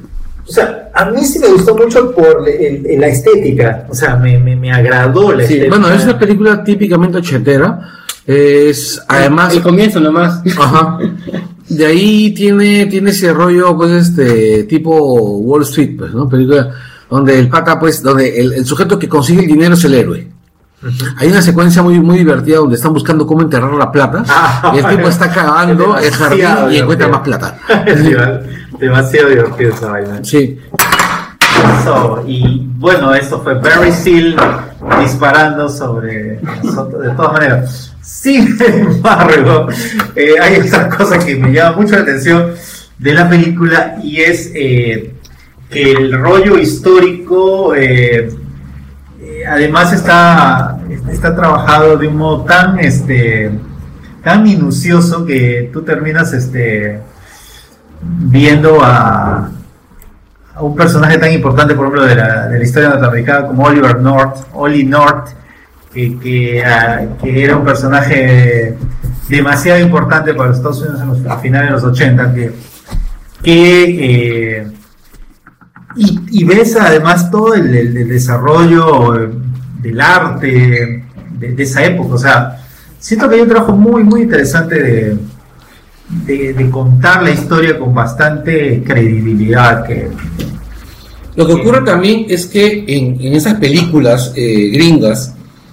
que manejan presupuestos realmente notables, cuando cuentan una historia de época, tienen el dinero suficiente para reconstruir la época de una manera este, coherente. Y bueno, porque además tú puedes confiar en, en, en Tom Cruise como imán de taquilla, ¿no? Para recuperar esa inversión. Claro, y este y acá por ejemplo lo- los 80 están muy bien este ambientados. O sea, to- todas las casas, el- los escenarios, o sea, eh, la onda medio documento, o sea, de falso documental que, que cuenta que cuenta Ah, la sí. historia, está bien hecha. Sí, hay varias partes donde ya notas este. Las notas- partes de las partes donde CGI está planteado, por ejemplo, ahí está esta escena en que cae el avión sobre la sobre el vecindario, que es algo alucinante. Y eso no se spoiler porque está en los trailers. Claro, de eso que sí, no es un spoiler porque está en los trailers. A estas horas del partido a nadie le preocupa si se spoiler, se hemos spoileado toda la película, ¿no? Hemos spoileado toda la serie anterior. Pero no dice que es este, pero- fiel- fiel a su tradición. Pero es algo basado en hechos reales, o sea. Después de 13 segundos no es spoiler. Es una película basada en hechos reales que puedes verla, puedes buscar toda la información en internet. A mí, en realidad, yo sí tengo mis, mis, mis... Yo recuerdo que te comenté que tenía mis reticencias hacia la película. Básicamente, que yo no consideraba que la actriz que hace de la esposa es capaz de, de pararle el macho a Tom Cruise. O sea, cuando tienes un actor como Tom Cruise, tienes que tener, su contraparte femenina tiene que ser una actriz con la suficiente presencia escénica para equilibrar la balanza o Tom Cruise se come la pantalla. Eso es verdad. Y bueno, pues pucha, esa chica desaparecía. Mm, No. Pero no hay, pero no hay un secundario que pueda opacar la presencia de Tom Cruise. No hay. El cuñado, en el momento que aparecía, lo opacaba. Pero por, por el tema de Por- la- pero por la, por la, por lo que hacía. por la personalidad y Claro. por, eh, no tanto por la actuación. El que también lo podía hacer, ah, o sea, llevar era este, su contacto en la CIA, Schaefer. Qué divertido y qué cara de imbécil y ese pata. No sé, la vida es muy divertido. Pero, es muy gracioso. Además, su última escena, Es genial. sí, Te da para otra película. un spin-off de Schaefer. Claro. eh, ahora, y hablando ya en términos de, de- de, digamos, del desarrollo del narcotráfico en esa época, sí es una película que, que trata el tema de uno muy, muy, muy, muy claro, además en grandes partes de la película, pero es básicamente una historia de enredos de un personaje excesivo que, que tú dices, si no fuera un hecho real, tú no te lo creerías, por todas las Sí. aventuras y este, vicisitudes que ha tenido en, en- en su vida. O sea, Claro, a mí cuando, me- te- cuando- era un imán para, para, para, la, para, las para- oportunidades únicas. para las oportunidades y para, y para, y para, este y para sobrevivirlas. O sea, es alucinante. Sí, O sea, a mí cuando yo veo el primer trailer y digo, basada en hechos reales, que... ¿Cómo, ¿Cómo miércoles no conocí, no, no sabía que existía este personaje en el mundo mundial? Bueno, y yo digo la, la biografía de Wikipedia. Y el tipo dice de que an- o sea, la historia o sea, la han modificado para que el tipo sea menos excesivo. Sí, era un locón. O sea, han cambiado un poco el, el, el hype y también este la contextura, porque era un pata más gordito, más gordo. No, pero el tipo en realidad sí estaba totalmente loco. duda. O sea, desde chivolo. No, tenía récords de aviación, comercial, un montón de cosas. Bueno, definitivamente era uno de los capazo como aviador. O sea, va a planear toda esa guardada. Ustedes van a ver en la película todas las pendejadas que hacía para evitar los, los, Los radares. los radares, los aviones de la DEA, este, evitar, evitar a la, a la guerrilla, evitar que se lo bajen. O sea, todo. ¿Cómo hacía para subir cientos de kilos de droga? Puta, así que su avión se caiga al mar o a lo que fuera. ¿Cómo apostaban por él? güey? Porque no se- Exacto, eh, o sea, exacto, era, eh, el tipo era un era muy interesante, muy atractivo y siento yo que Tom Cruise otra vez se luce Sí. actoralmente. Se Creo, luce- que- creo que la debía, ¿ah? sí, siento que sí, o sea, de hecho que, que es una es una actuación bastante bastante interesante dentro de la ya interesantísima Carrera. carrera actoral de, de Y a él le gustan estos personajes porque a él le gustan los personajes hiperactivos. Sí, No, en realidad es un tipo. Además es un tipo que ya hasta cierto punto es garantía. Tú ya sabes perfectamente qué es lo que vas a tener con Tom Cruise. Por lo menos vas a tener personajes bien logrados. Sí, pero yo no me esperaba una actuación así para esa. De verdad. Yo no tampoco. Me he matado risa, o sea, Me he reído mucho. mi, mi novia que no pasa a Tom Cruise, la película le ha vacilado. Es que es fácil odiar a Tom No, Cruise. mi, mi, mi, no- mi novia le dice naco a Tom Cruise. Le dije, todavía por si acaso la película le es con Tom Cruise. Porque cuando queríamos ir a ver otra, no, Tom Cruise no, no, no, no. Ve tú, yo no voy. ¿Y por qué le odia? No, me dicen, para ella es muy naco, muy, no, no le cae. O sea, este, pero Es la- fácil la- de odiar. Pero la película le ha vacilado. ¿Y por qué es fácil de odiar? O sea, todo ese rollo, la cienciología, Ya, fuera todo- de la sociedad no todo el mundo No, sabe. fuera de eso. O sea, por ejemplo, mi, mi- mi- ella no sabe que está en ese, en ese Ella lo odia porque lo odia, no le vacila. Por su sonrisa. Bueno, es Porque que, engañó a Katie Holmes. bueno, los, los galanes, Es una pregunta que la, la Los galanes tienen esa onda, pues. Y, o sea, y Tom Cruise sigue siendo galán a pesar de que ha hecho todo lo posible para, para quitarse esa... ese estigma. Esa es, el- esa es la maldición de los galanes. Por ejemplo, el otro que se ha tratado de sacar esa onda ha sido Brad Pitt. O sea, no siendo, sé, siendo un buen actor, siendo un buen actor, definitivamente. Pero tienen esa onda. DiCaprio también se ha querido sacar el estigma de galán. Puta, la ya de... Oye, no me jodas, o sea, ese pata ha actuado con, con Scorsese, que es una bestia, Exacto. Ocho, sí, es un y es, un oso. Es actor, este, es uno de sus actores favoritos, pues, ¿no? Pero es que, es que es obvio, o sea, después de, de- de darle a Scorsese lo que él le ha dado en Pandillas de Nueva York, en El Aviador, en este... Él le dio a ganar el. Oscar, el Oscar en el aviador. En el logo del Wall Street está, pero puta, o sea, En el aviador debió haber. Sí, yo también pienso lo mismo, pero lo que voy es, o sea, los actores se sacan, se sacan esa etiqueta de galán a punta de buenas actuaciones. es, de hecho, sí. Chris Pine va a ser el próximo. Chris Pine va a Yo ser, estoy de acuerdo. Él va a ser el próximo, esta bestia. Este, el- también se lo sacó, este, ¿cómo se llama? Tom Hardy. Sí, Tom Hardy, sí, pues. porque sale con pura máscara ahora. No, so- oye, pero con, con este, ¿cómo se llama? Con esos ojos nada más moviéndolos. No, sí, eso, por eso te digo. ¿Qué, qué sucede con, con, con, con Cruz? Eh, O sea, él empieza Risky Business, Mm. de hecho que sí. Eso es de Scorsese también, ¿no? Eh, no, Risky Business es este, una comedia de, de Sí. cual él. ¿Te acuerdas el famoso baile? Claro, en medias. Ah, claro. Y de ahí sale, y ahí después hace Top Gun, que es como que la película. Tony Scott. Que claro, que es la película donde él se pone la cara, la, la, la hueá de galán. Pero además, en esa época, él hace este, Nacido el 4 de julio. Que es una película brutal. Y claro, y además es una transformación absolutamente Risky física. Business es ese Paul Rickman. Ya, de hecho sí. Y entonces, eh, Tom Cruise al toque y empieza a querer sacarse ese estigma de galán. Pues Que ya se nació. Exacto, y por eso se nacido, que además es su primera nominación al Oscar. Y, y, Y debió este, ganarlo además, porque la película es, la película es genial. Pero ¿contra quién compitió? No recuerdo, pero este, pero ¿sabes cuándo empieza ya la transformación? Porque en el camino él hace el color del dinero con, con Paul Newman, Otra que es la, la, la, de Villar- Villaristas. Sí, excelente. Inmediatamente después del de Cóctel. hace Cocktail, que es muy Una famoso, comedia. exacto, comedia, Yo creo que lo hizo porque ya se sentía que estaba y haciendo de ahí, papeles de ahí muy dos, pesados. dos años más hace Rayman, en la cual, claro, de hecho que sí, es como ¿Es el de Barry Sonnenfeld? de Bar de Barry Levinson, claro. Ah, Barry De Levinson. Barry claro. Levinson, claro, de hecho que sí, Rayman. Y este, entonces, es un tipo que rápidamente supo cómo este, jugarse un poquito con la, Gestionar la carrera. gestiona la carrera. Además- se, se, se mete con Nicole Kidman un tiempo, hacen esta, hacen una, una, una hace una película que- juntos. que Ah, era como- este, que la era de como- Kubrick. No, no, pero eso fue, fue después, hace un, Ah, ya, se hicieron este. Ah, la este, de la que es la de los piloto. autos, claro. La del piloto, Sí. Sueños de Furia, Sueños del Trueno. Thunder. Thunder algo era. Los días del trueno. Días del creo trueno. que es de Tony Scott también. Claro, sí, el claro. Scott, que es Entonces- una película bien, bien americana que es o sea, en NASCAR. Exacto, y entonces en ese momento eran la, la pareja de- de- de- del momento.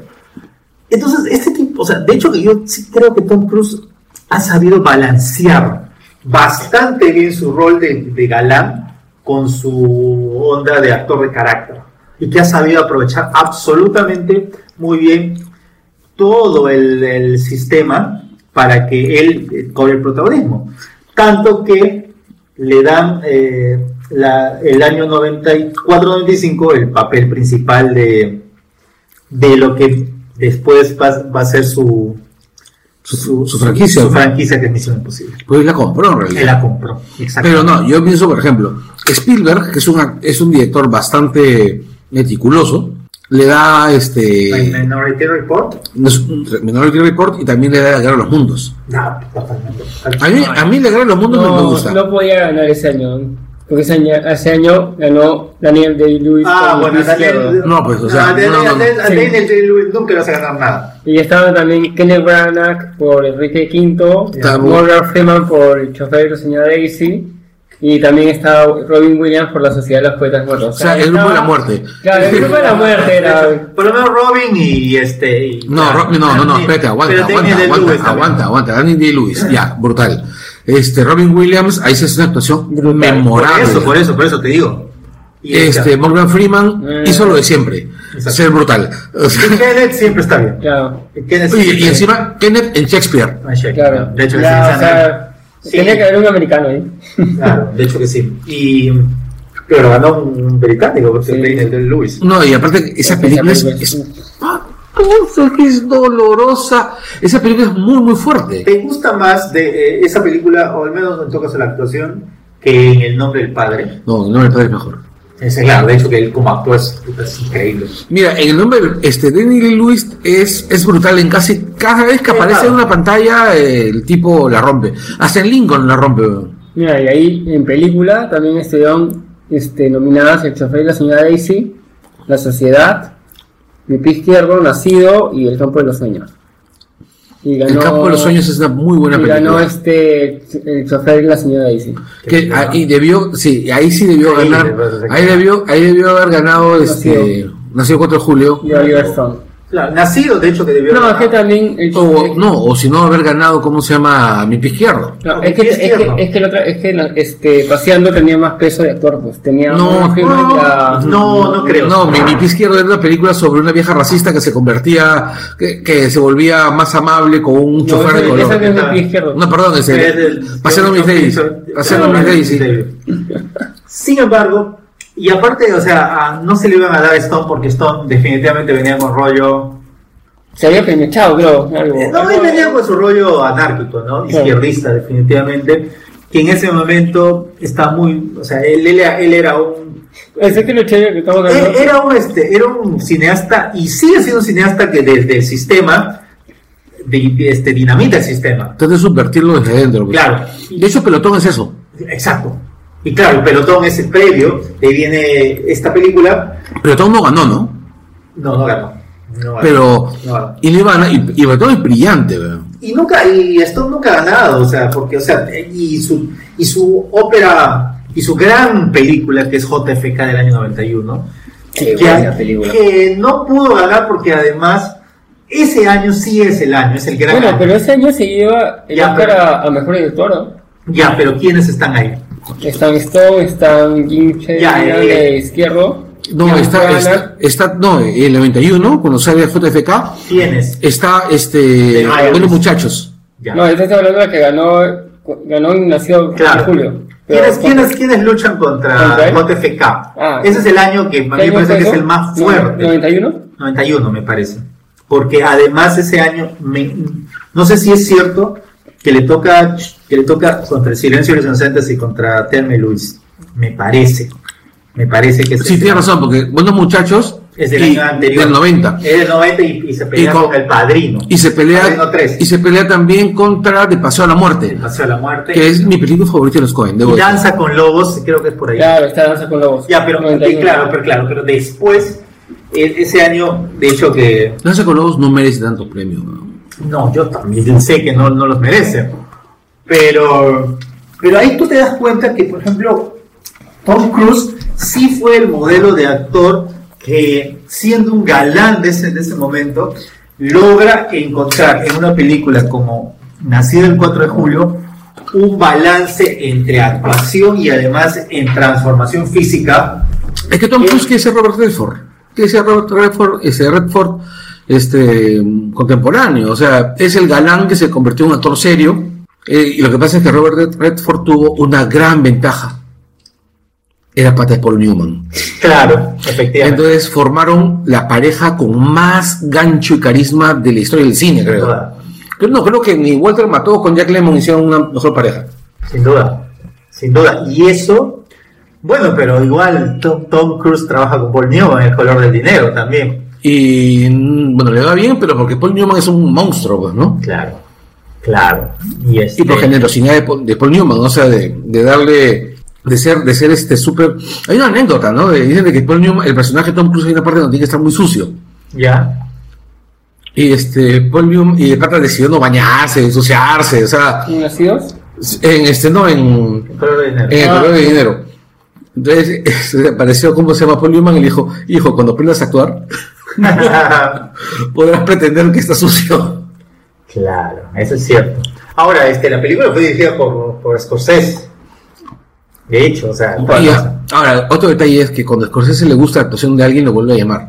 No volvió a llamar a Tom Cruise. no lo volví a llamar. Es cierto.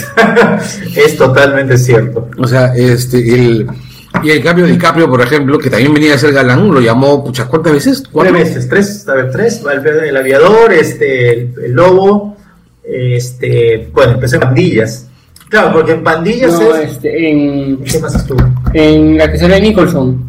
En el infiltrado, Y los los- infiltrados. Claro. pues. Puta, qué gran, qué gran Y película. sale Mark Wahlberg ahí. ¿ah? Cuatro películas, cuatro películas. Cada cuatro películas está con él. Cuatro películas, claro. O sea, Es, su- es uno de sus actores. no, y no me sorprendería que vuelva a apar- aparecer No, este. de hecho.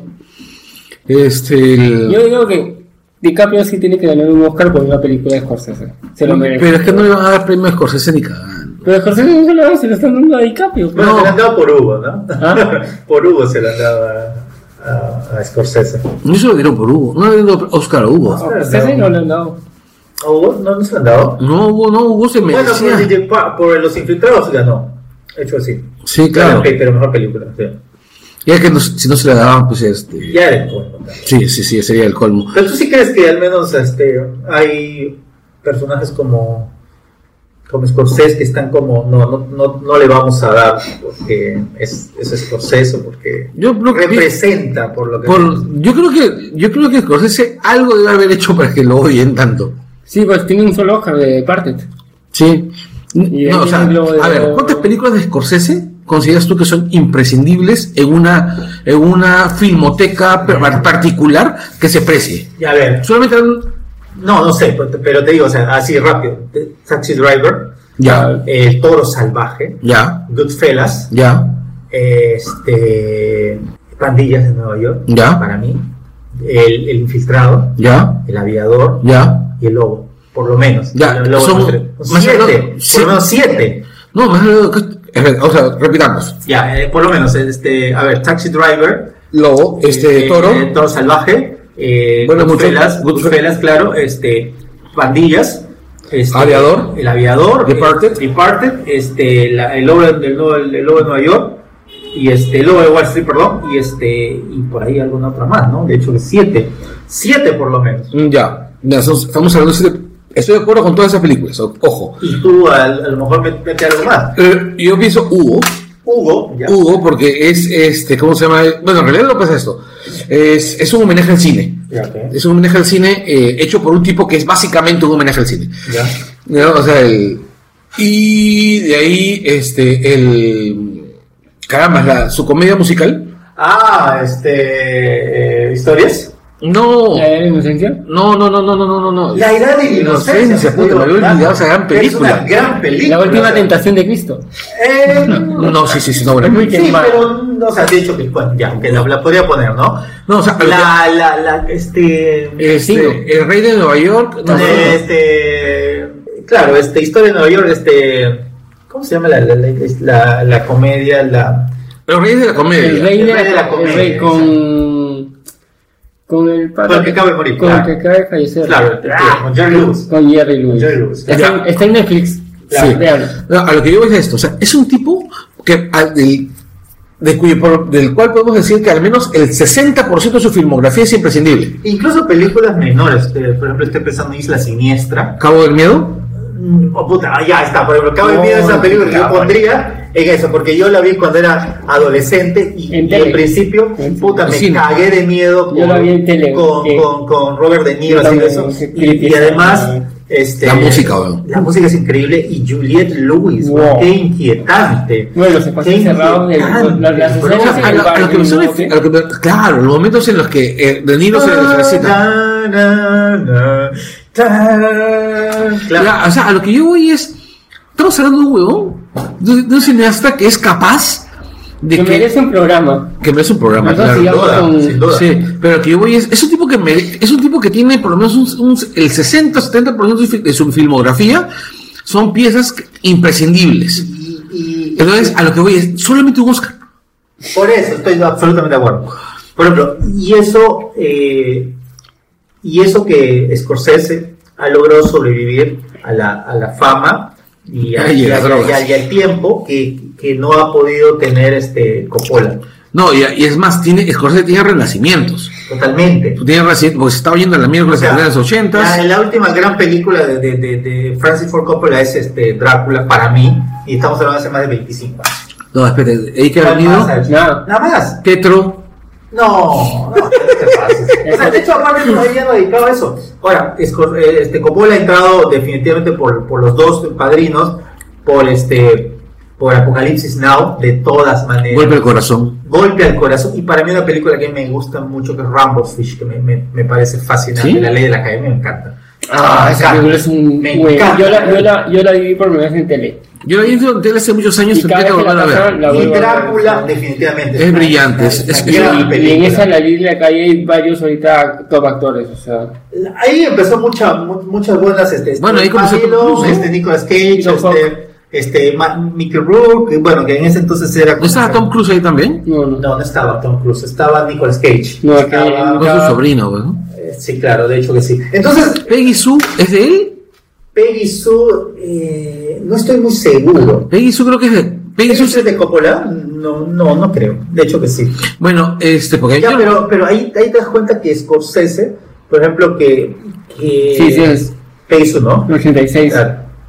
Ya, entonces, eh, no lo sé. O sea, siento que Scorsese sí es un personaje que va a encontrar un espacio eh, que no le va a dar la academia no sé cuándo, pues, ¿no? O sea, O sea, eh, eh, yo pienso que el no sé si va a también salir, o sea, no, no sé si esperamos una película de Scorsese que vaya a ser inolvidable pronto. Este, al- no, no, es que tu frase está mal, tu frase está Ya, mal ya, digamos, porque- ya, digamos, porque sea, cuántas- para la academia. claro, porque cuántas de las películas de Scorsese no son inolvidables, Ya, o sea, ahora me olvidé de una película que acá que fue que es reciente y que es una obra Ah. maestra, Silencio. Silencio, sí. Última es brutal. La Silencio es una Andy Garfield es un gran actor, la hace ahí es una linda, obra maestra. es horriblemente dolorosa, es, ¿Y es muy, es muy dura. ¿Y cómo coño no puede estar una película como Silencio en los Oscars? Pues, o sea, no hay forma. ¿Un tema religioso? No, después no, si- No, es, es simplemente eh, van, a, van a ignorar a Scorsese por algo que no sé qué cosa habrá hecho. Ah, es la que se viene, The Irishman. Ya. Esa película está Ah, producida por sí, Netflix. sí, es sí, un sí. peliculón que Netflix está metiendo bastante plata y va a ir a cine y a stream. Ahora lo ¿De, que de Scorsese? Sí. Claro, The Irishman, que va- Este, es una película que parece que viene, siempre- viene- vienen todos los vienen viene viene De. Niro Sí. viene este quién más está Va- van a estar los, los, los actores Sí, sus- sus- este viene este De Niro, Al Pacino, Bobby Cannon, Jack Pesci creo que Pesci, Joe Pesci también este Kittel, Harry Keitel por favor. Ray Romano, Larry Romano, qué Dominic bestia Larry, esa vaina Jeremy Luke, Joseph Russo.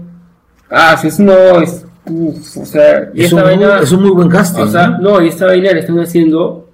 O sea, este, necesitaba la plata y Netflix dijo ya, hagámosla.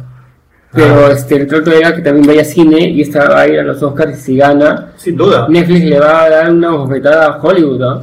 Bueno, Netflix ese rato puede hacerlo, ¿ah? pero y, y, y hablando un poco de Scorsese eh, ¿qué de o sea cuál es el eh, con qué viene amarrado su la esta noticia de que iba a ser el productor de Ah. la nueva de The Joker Es este, bueno, es un rumor hasta ahora. Lo que pasa que Warner va a ser un montón de spin-off porque tiene todos los derechos para, para hacer las películas de DC.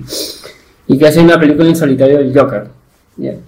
Y su idea es que, como, han visto que ya este, bueno, ya levantaron con el tema de Wonder Woman, su idea es este, que quiere, este, no sé quién dentro de Warner se ha puesto necio, así dicen, y quieren a DiCaprio. Y la, parece que la única manera de llegar a DiCaprio es mediante Scorsese. O sea, quieren que Scorsese produzca y no sé quién dirigía, pero ese- esa es la idea que, el rumor de la raíz del rumor, que necesitan a Scorsese para llegar a DiCaprio. Pero ahora salió otro rumor, que parece que es más ridículo de que este eh, recién en la semana se sabe que DiCaprio y Stan Lee son vecinos. Es verdad De verdad, son vecinos. O sea, su jato de Stan Lee está acá y la jato de DiCaprio está por acá y DiCaprio es fanático de los cómics. ¿ya? Y dice Sí, que sí, eso, invitó, invitó a Stan Lee a su casa porque tiene un montón de figuras, de afiches, cosas así. Y Stan Lee le vaciló, pues, y, y en la conversación, pucha, parece que DiCaprio soltó y dijo, pucha, a mí me gustaría que si se hace una película sobre ti, yo, yo, yo, este, yo ser la persona que te, que se, que haga la actuación. Porque desde hace años está, se- a, se- a mí, a mí, a mí honestamente DiCaprio me, me suena más para Ray Kirby, ¿eh? porque desde hace años hay el rumor de que este se está hablando de hacer una película sobre la vida de Stan Bueno. Stanley tiene 95 años, se va a morir. O sea, no sé, no sé en qué va eso. Y la, la, este, cuando se dio el primer rumor, este, salió un primer afiche alucinante con Ryan Cranston este, caracterizando a Stan Lee y era igualito, o sea. Y era Ryan Cranston cuando estaba haciendo este Breaking Bad. O sea, ¿cuántos años han pasado de, de, de la, de supuestamente el proyecto de esta película que yo creo que sí se va a dar de todas maneras, que se tiene que dar?